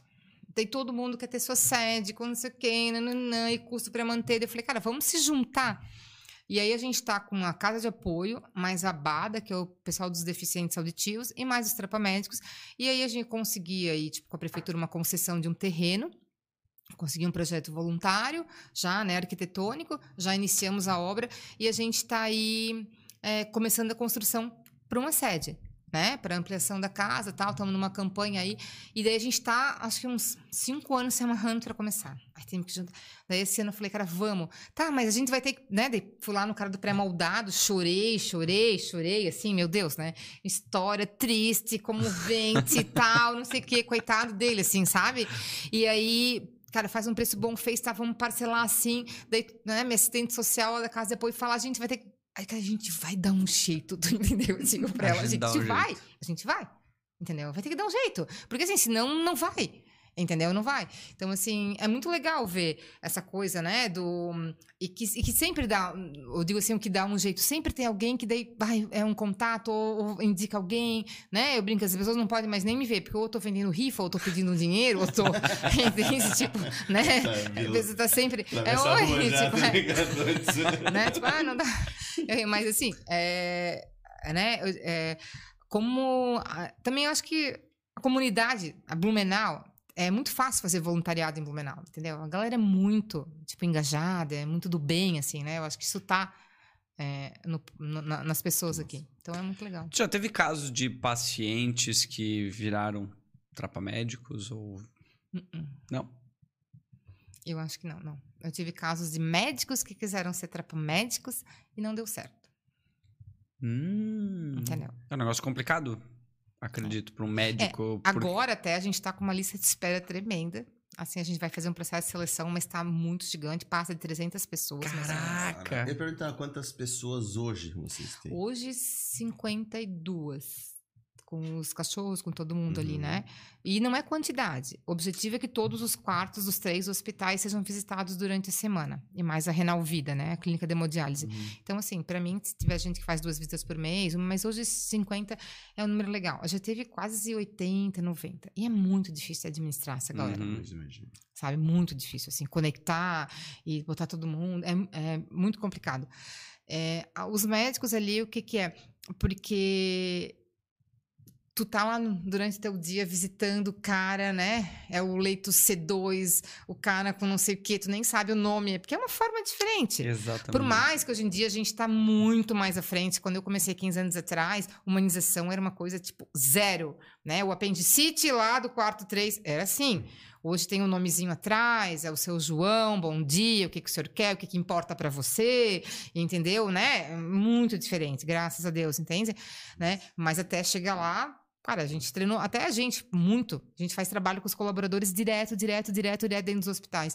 E assim, daí o médico tava lá, daí quando ele chegava à noite, que ele tinha que ir lá incorporar o personagem dele, ver aquele mesmo paciente que ele botou a mão ali, não dá. É. Não dá. Entendeu? É, eu imagino, deve ser bem complicado tu desligar isso. Uhum. Porque tu tá fazendo outras coisas. Tu é Sim. é só biscoito naquela é. hora. Não, para mim. Só que é muito engraçado que as pessoas todas acham que a gente é médico. Eu fui agora até fazer uma visita. É... O Hilário, né, na hora perguntou: ah, ela não é médica. É, é verdade, tá, mas ela. Tipo assim, porque no, no, episódio normalmente a gente bota uma palavrinha antes pra. Sim. Dar aquela ideia uhum. de você. Você tá, mas é, é, medicina? É médica? Não, oh, aquela tá com jaleco, doutora, não sei. doutora, biscoito. É. Falei, ó, ah, tá bom, acho que eu tô. É. A gente foi na. Receita gente, óleo, mono. É, a gente tem um dos, um dos nossos patrocinadores que é a BRK Ambiental. E aí a gente foi essa semana prestar contas lá, tem que renovar o patrocínio, fazer uma visita e tal. E a gente nunca tinha ido lá, porque eles ficaram nossos patrocinadores na pandemia, então era tudo muito fora, assim, e tal. E a gente chegou lá, e daí depois de 15 minutos de conversa, as pessoas perguntou, ah, vocês não são médicas? Eu falei... Não, mas se tu estiver no hospital e eu estiver dentro do quarto, uhum. eu consigo apertar aquela campainha ali, ó, mas eu consigo resolver. melhor em apertar a campainha. Melhor, vem gente correndo, entendeu? Mas assim, fazer alguma coisa por ti ali, Não, não dá. Não dá. Embora, assim, é muito engraçado que depois de 15 anos de hospital, 16, tu sabe a ala, a cor do cara, mais ou menos o que, que o cara tem, tu entendeu, né? Porque tu é meio que. Não precisa administrar um aqui, já Óbvio, entendeu? Mas porque eu vou te dizer, o voluntário tem muita curiosidade por que, uhum. que a uhum. pessoa tá ali. Eu sempre falo pra eles, nunca pergunta pelo amor de Deus, né? Tipo, o que, que aconteceu contigo? Por que, que tu tá aqui? Depois sai, vai lá no posto da enfermagem, disseca a vida do cara. Sim, mas Pede pra ver prontuário, o que, que ele tá tomando, entendeu? Não, mas assim... Não. É um gatilho tipo, negativo na hora? É um problema? Não é... Sim, né? Lá, não, assim, porque às vezes, tipo assim, né? Eu já, eu já, eu já treinei uma... Essa pessoa não ficou no grupo, claro. Mas que na hora que abri a porta. Ela era, era muito gente boa. Super, gente. Mas é que, né? Não tava naquele momento dela, no caso. É, na ala, tipo da ortopedia, que certo. tem os acidentados, que abriu a porta, realmente tinha um rapaz que ele tinha sofrido um acidente que ele não tava assim muito bonito aqui, né? E o, o voluntário comigo fez assim, ó, nossa, mas o que que foi? Eu falei, cara, se ele tava se sentindo mal agora, ele tá... Eu falei assim, só um minutinho, eu falei, tu vai ficar mais ou menos parecido quando sair lá fora. Eu pensei, eu vou te encher de porrada, entendeu? Mas, é, tipo, Mesmo cara. Olha, é um sabe? espelho para é, você isso que você tá é, vendo. Mas assim, olha, quando você, olha, a gente não pode. Ai, desculpa, mas é claro, eu tinha uma outra que falava assim, ó, eu entro assim, ela falava para mim me beliscando para eu sentir dor e me tocar que eu não posso falar coisa errada, entendeu? Tipo assim, eu não posso perguntar, tudo bem? Como é que tu vai? Porque, né? Que no começo é normal, entendeu? É muito normal. E mesmo a gente, é, depois de tanto tempo, às vezes você tá numa, num dia meio desligado que você entra ali, né? Então tem várias assim, tipo, ah, tá lá o cara deitado na cama com o acompanhante do lado, e daí, tipo, ai, a filha, você, ai, veio cuidar do papai. Não, é minha esposa. Ah, e agora, palhaço, né? tipo. Uh. É, não... Cara, Quem disse que. Né? Tipo... Hum. Parece eu, eu tenho um velório pra ir. Eu vou até chegar no velório. Sim. Não pergunte tudo bem, Sim. não pergunte tudo bem, não pergunte tudo bem. e tudo bem? Meu Deus, assim. Não! É, tipo, então, então, sabe, tem, né, é, essa parte toda que a gente acaba, é, né, se, se desenvolve e são muitas histórias, assim, é, é muito, é, é, muito legal, assim. Isso te fez é, lidar melhor com a questão da morte? Eu, eu, eu sempre. Eu, a gente teve a Vivian aqui, que é, é médica também, que ela teve o, o, caso da mãe dela. Ela escreveu, inclusive, o livro Cartas para Minha Mãe. A mãe dela era sempre uma pessoa extremamente otimista. E. Eu não sei, ela, ela fala muito sobre isso de livros. O livro dela é, inclusive, distribuído em hospitais, para mostrar para as pessoas assim: ah, é ok falar sobre isso. Eu não sei assim, se. Ó, eu sou uma pessoa assim, ó, eu gosto.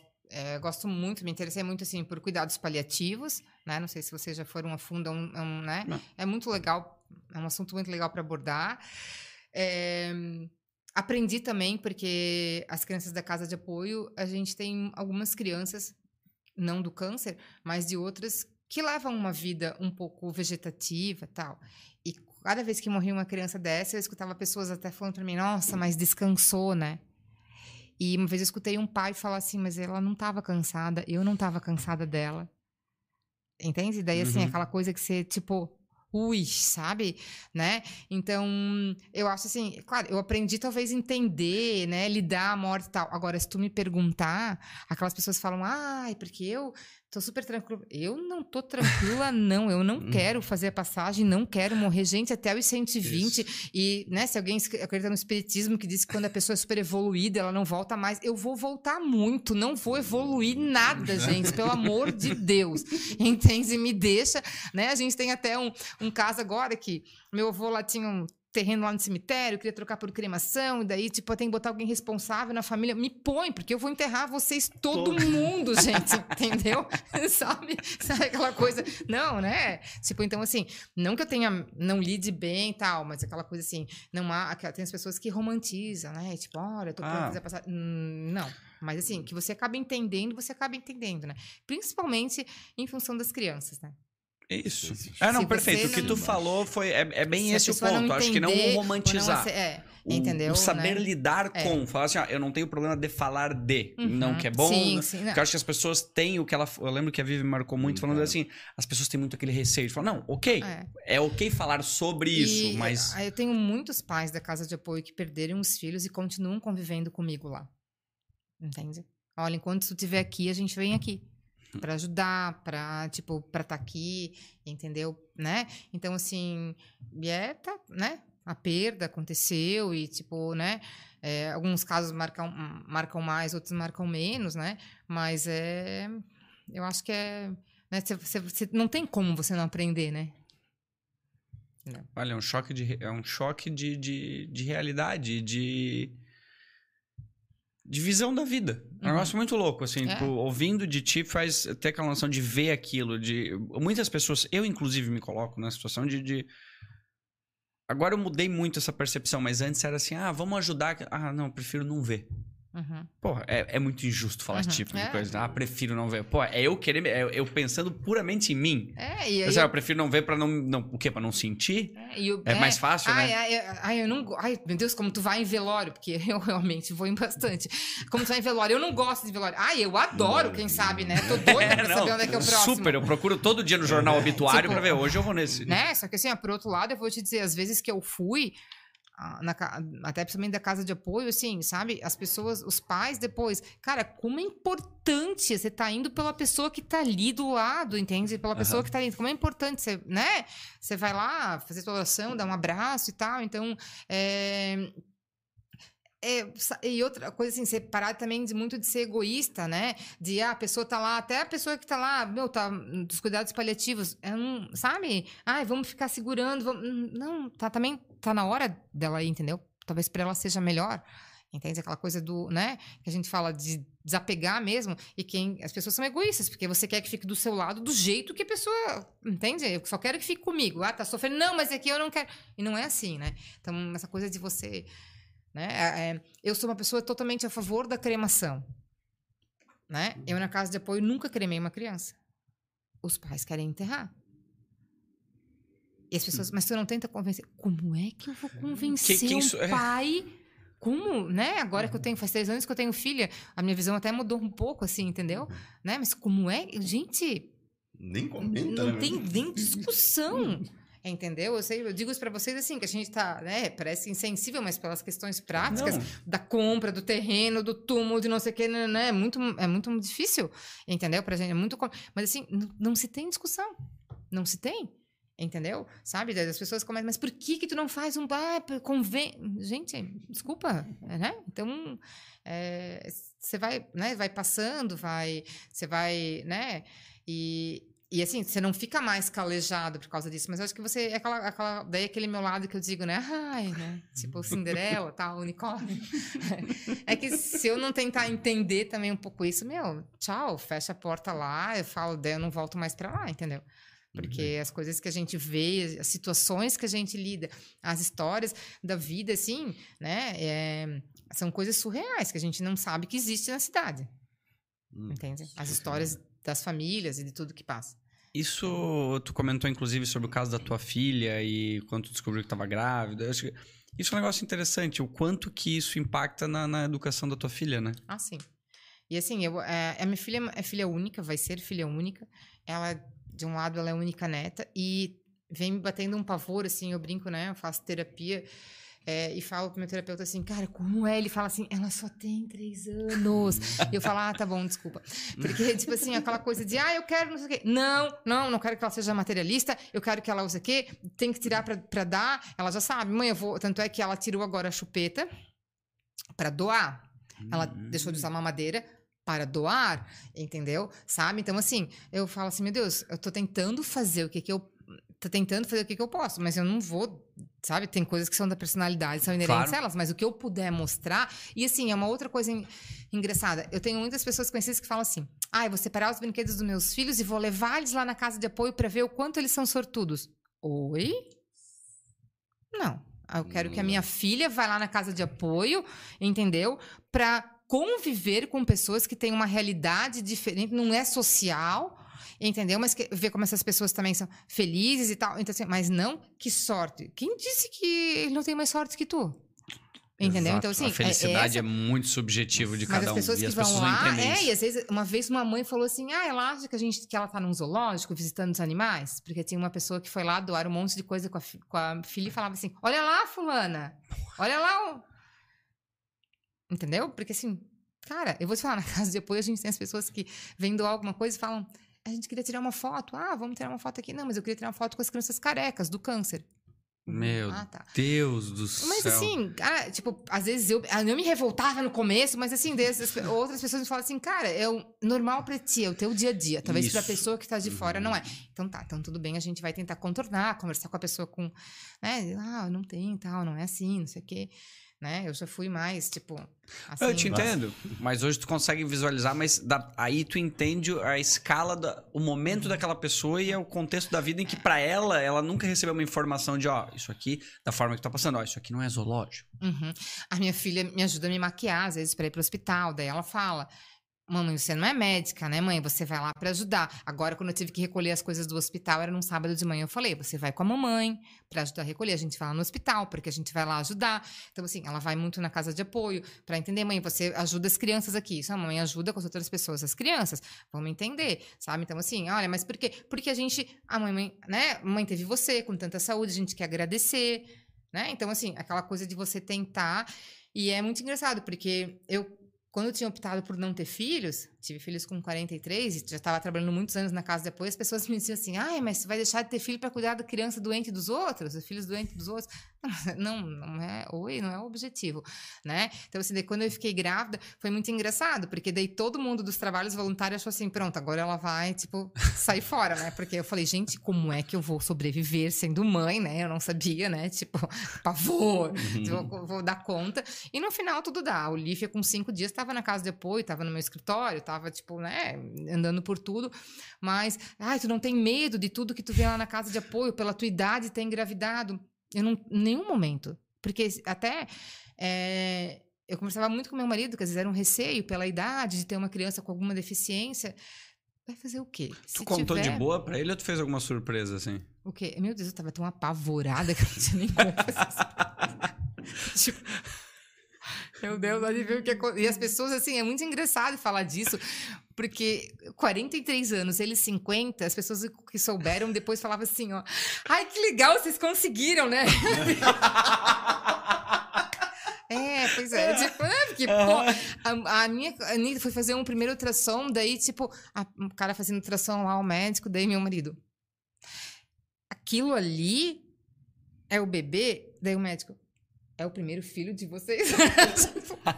tipo, nem sabia o que estava aparecendo ali. Sim, só aquela estática na televisão, que eu não sei como que eles conseguem é, desvendar. também não, eles pra mim se inventam aquele é, negócio. Eu também acho. Porque, tipo... Bota uma medida aqui, é, aqui. Não. Porque, tipo assim, pra gente, né, imagina, é, é, uma coisa muito. Foi muito. E a médica, que é minha amiga de ginecologia, ela brincava: Meu, as pessoas não cansam de vir aqui perguntar qual o tratamento que tu fez. Eu falei, cara, vamos inventar alguma coisa, dá pra tomar alguma coisa aí pra porra. Eu falei, vamos vender uma receita.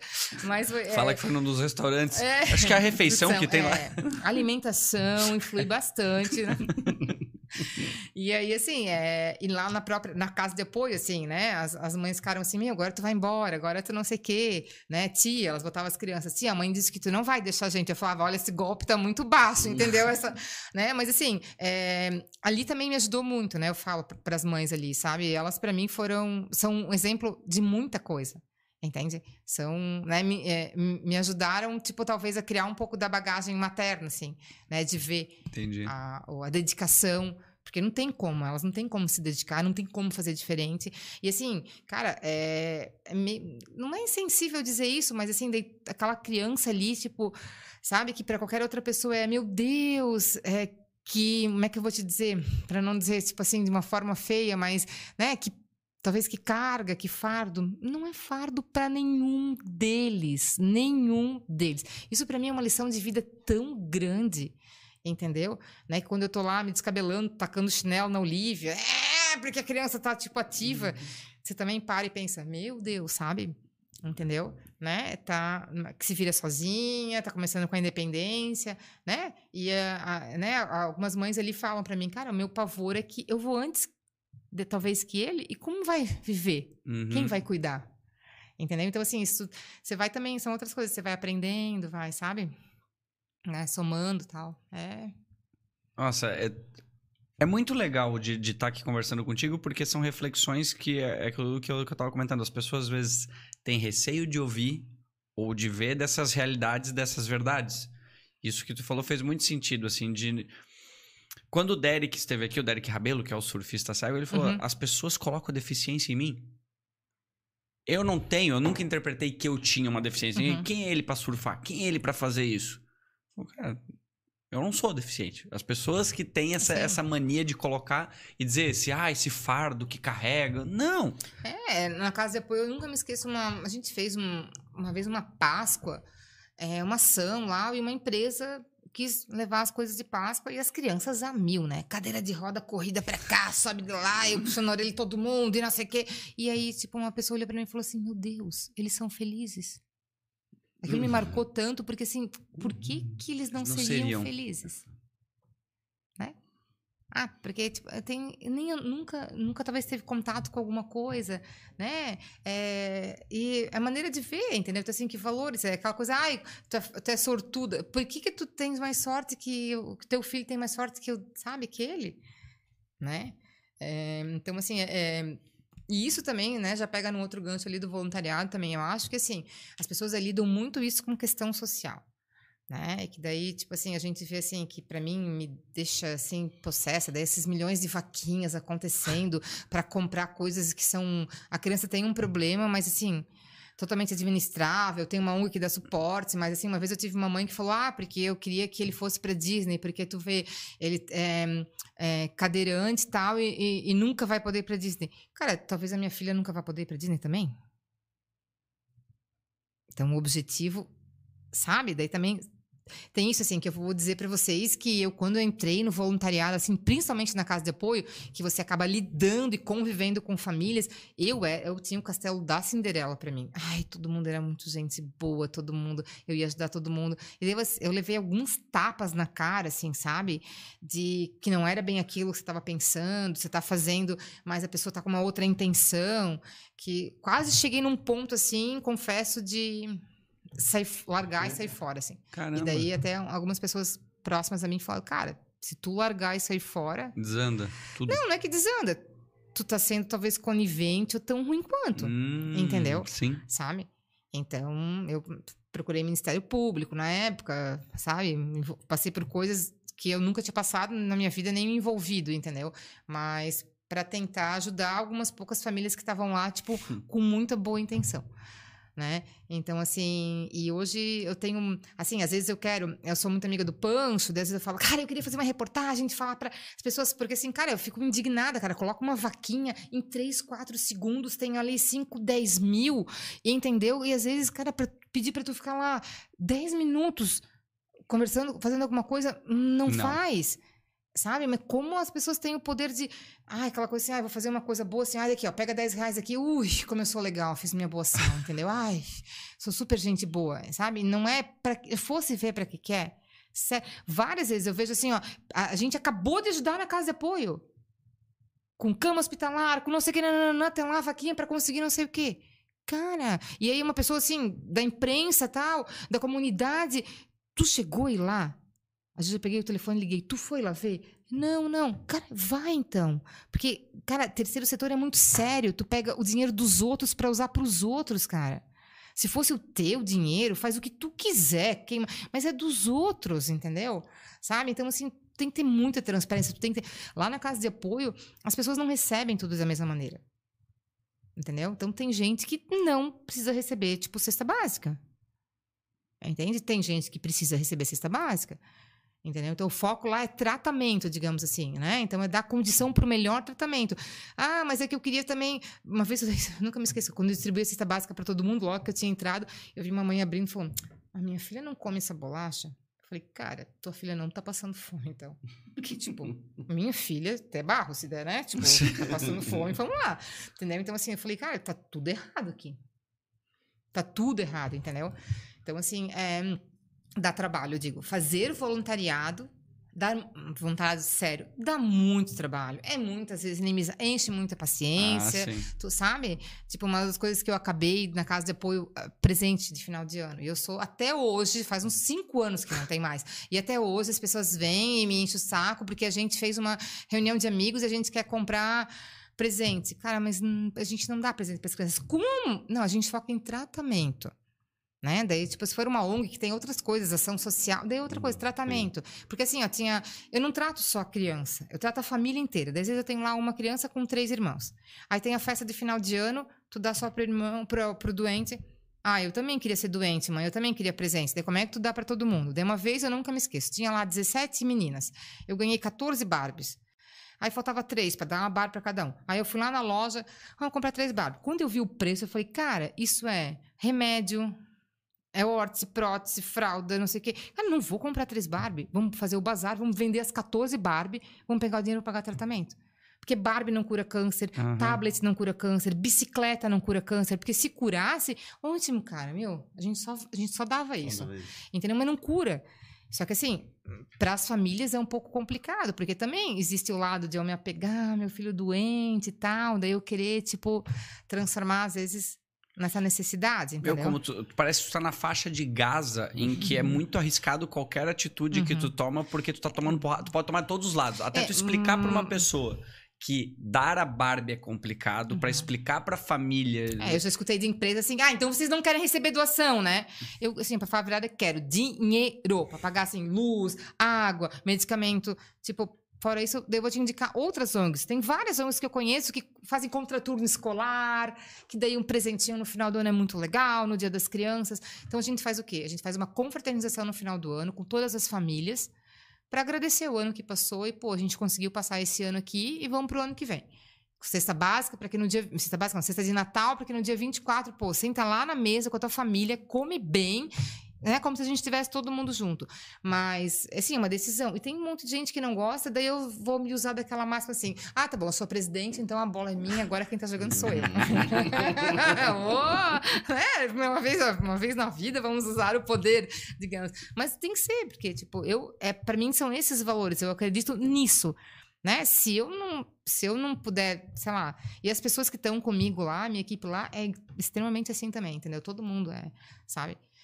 Mas é complicado, assim. Entende? Porque as pessoas, né? É, você julgar, né? Quem é que precisa mais, quem é que precisa menos, e tipo, vamos pesar, né? E saber lidar com a responsabilidade de que são decisões que tu toma e tu tá disposta a ouvir as pessoas reclamarem sem nem entenderem o ah, contexto ah, completo da decisão que tu teve que Mas tomar. Mas a gente volta naquilo, vamos Mas reclamar, assim, é... né? Tipo, Exato. de qualquer jeito, às vezes, a marca da bolacha. A fralda, não sei o quê, e daí. E assim, eu falo para eles assim, uma, uma, fala minha muito clara, e às vezes para alguns assim até eu não preciso estar lá. Exato. Eu estou lá porque me, eu acredito. eu falo para eles às vezes tem pais ali, não estou aqui por ti, eu estou aqui pelo teu filho, né? Tá? Então, assim, e porque eu acredito. Daí chegou uma hora que para mim não tá mais legal, isso ali é uma coisa privada. A gente tem no estatuto lá que a gente fecha, vende e dou o dinheiro para outra ONG. E aí vocês vão fazer o quê? Não sei, vão procurar, tipo, sei lá, o poder público, que é quem deveria estar dando as coisas para vocês. Sim. Porque daí quando a prefeitura vem, ai, vamos fazer uma campanha, vem cá, vamos fazer um termo pra gente é, dar uma vera para vocês. Mas vai dar vera para mim para quê? Dá direto, então. É. Para que manter ONG? O poder público. É, para mim é. Eles não, não sabe gerir. Não, não é certo. Se é para dar dinheiro para ONG, ONG não precisava existir, tu entendeu? Existe porque o poder público não dá conta. Então vai lá e doa direto, entendeu? Sabe? Então assim, a gente, para mim, eu sempre falo, cara, assim, ó, a hora que para mim falar não deu, não deu. Até porque eu digo porque eu vou passar adiante. Eu tô lá uns 10 anos tentando que venha alguém para pegar o lugar. E eu dar uma decidinha ali para vice-presidência, para secretaria, não consegui ainda. né? Então, né? então, eles brincam que daí, ah, está formando a Olivia, a tua filha, para fazer a, a, gestão. Quem sabe, né? Vou ter que uns, vai uns 15 anos ainda, né? Talvez, mas não sei se eu aguento, mas vamos lá, né? Caramba. Adriana, Sério, que privilégio poder ter, Imagina. te ter aqui conversando. Tu faz ideia de quanto tempo a gente tá conversando? Não. Nossa, hum, duas horas quase. Eu ainda saí de casa, brinquei com meu marido. Ele assim, ah, é. eu falei, ah, eu vou lá gravar um negócio e tal. Eu até vou para uma reunião de estrapamédicos, elas devem estar me xingando, me esperando. Daí ele falou, ah, quanto tempo? Eu falei, não sei. O Rodrigo falou assim para mim, ah, Depende de meia hora até duas horas. Eu falei assim, meu, se o meu demorar. Não, ele falou 45 minutos até umas horas. Eu falei, meu, se o meu demorar 30 minutos é porque foi muito ruim. Dele é, eu falei, é, acho que a medida é do tempo. Não, não, não, não. Não, imagina. Eu digo, mas né? Ah, ah, que legal, muito bom conversar contigo, é, né? Foi maravilhoso. Super gente, gente boa, boa né? né? Terminar o episódio. Não, olha, tem uma pessoa super é, gente Começamos às 6h32 agora, são 19 horas. Vamos agradecer Começamos às 6h32, são 6h31 agora. Voltou no tempo, então. Aí eu falei, nossa, pelo menos se passar de uma hora, uf, não foi tão ruim. Adriana, eu poderia conversar aqui contigo por horas e horas. De verdade, tá? Eu não coloco assim, porque a gente conversou porque a gente ouviu um pouco da tua história, a gente uhum. ouviu um pouco do que tu faz e eu acho que tem muito mais pra gente conversar daqui uhum. pra frente. Uhum. Sabe? Eu gostaria que tu pudesse voltar aqui. Porque, assim, a gente deu uma pincelada em uhum. tudo isso que, que eu entendo que é uma composição de quem é a Adriana, quem é ela, mãe, quem é ela, esposa, quem é ela, uhum. sei lá, para todas essas pessoas da forma que tu impactou, sabe? Então, e é muito legal poder ver, assim, tu sentado uhum. aqui, é o que eu digo.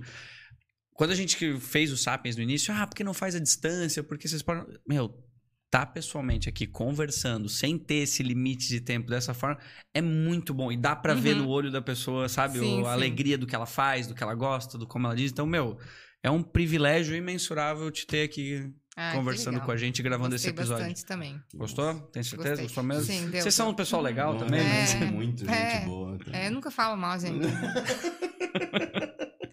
Sou voluntária, né? É, vai ter, assim, a gente vai colocar, acho que na descrição, todos os links também que a gente Ai, tem. Se tiver mais algumas coisas para quem quiser ter mais informações, buscar. Não vou dizer para eles se voluntariarem, né? Porque a fila tá, cheia. fila tá grande. Não, acho que é não, é sempre tá, importante, sempre né? Importante. Acho que a gente sempre... vai abrir, provavelmente logo a gente abre uma pro Trapa Pet, o Yuri vai sofrer lá fazendo o primeira seleção dos cães para depois a gente fazer dos tutores, né? Que no Trapapé tem que passar os dois, né? O cão e o tutor. E aí a gente acredita que a gente eu tenho muita esperança que a gente volte ao hospital em janeiro e fevereiro. Janeiro e fevereiro? Tá. Eu acredito, né? O pessoal tá muito doido. Agora aí mesmo no grupo uma pessoa, ah, os doutores da alegria estão voltando lá em São Paulo, mas assim, aqui a gente ainda tá com um ambiente muito frágil, eu tenho muito receio, tanto pelo voluntário para como quem está lá dentro, e eu acho que cuidar, um, cautela não faz é mal a ninguém, né? Então, assim, a gente vamos ver se a gente consegue voltar aí, pelo menos em fevereiro, aí a gente consegue estar de volta no hospital. Tomara, olha, são.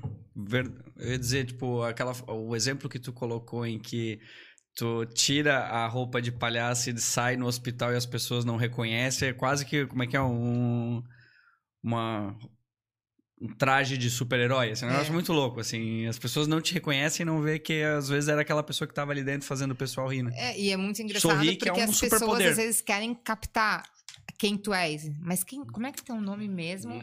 E, e uma vez eu entrei num quarto, eu e a minha dupla, e daí a pessoa falou assim, ó. Ah, é aquele grupo que... Ah, é a Adriana, né, que comanda a filha da Neuza. E eu ali, daí eu pra mim, assim, se ela falar mal de mim, eu vou pular no pescoço dela. Não falei querendo, eu falei assim, ah, a gente é os trapamentos. Ah, é, sim, pois é, eu já tive falado. Eu falei, vamos falar, se ela é, for pisar na mangueira do sonho dela, entendeu? Tipo, se falar mal de nós aqui, a gente, né, a gente tá... Porque sabe que intercorrências acontecem, ah, né, no hospital. o botão não funciona da emergência, é, é normal. Mas a gente, é engraçado que as pessoas, algumas não te, né, não reconhece, entendeu? E às vezes, quando tu é reconhecido, a gente faz, não, tipo, de tudo para não reconhecer, entendeu? E, a, e isso acontece, assim, ó, às vezes entre, acontece de eu visitar alguém e abrir a porta do quarto e uma pessoa conhecida, uhum. né? E a gente age como se eu não conhecesse. E algumas pessoas depois da minha mãe, ai, o fulano tava no hospital, um pouco custava tu me falar para eu visitar. Eu falei assim, meu Deus, mãe, se eu for te falar todo mundo que estiver lá dentro do hospital, vai ficar um pouco complicado. Mas as pessoas esperavam que, tipo, você fosse falar. Então a gente também fala disso do sigilo, assim. Porque hum. você encontra muita gente conhecida, né? Então, mas você tá lá, o personagem você incorpora mesmo, e é isso que a gente tem que fazer, que a gente treina, entendeu? Incorpora, é, né, trejeitos, vozes e tal, e daí quando você sai é engraçado, assim, porque, e às vezes você tá daí, você tá no elevador do hospital, daí você consegue brincar tal, daí outra hora você tá paisando, daí você tá com vontade, você, opa, desculpa, mas é que eu não tô não de palhaço agora. não tô disfarçado Deixa eu dar uma segurada aqui, né? Perfeito. Top demais. Muito, muito, muito obrigado. Quem sabe um dia vocês consigam quem sabe nos acompanhar, pelo menos com uma visita aí. Isso é um compromisso, de, com certeza. É, a distância, assim, eu digo, do corredor, uhum. para olhar um pouquinho do trabalho. com certeza. Com certeza mesmo. Legal. Fechou? Legal. Muito Valeu, obrigado então, a todos aí, quem nos acompanhou.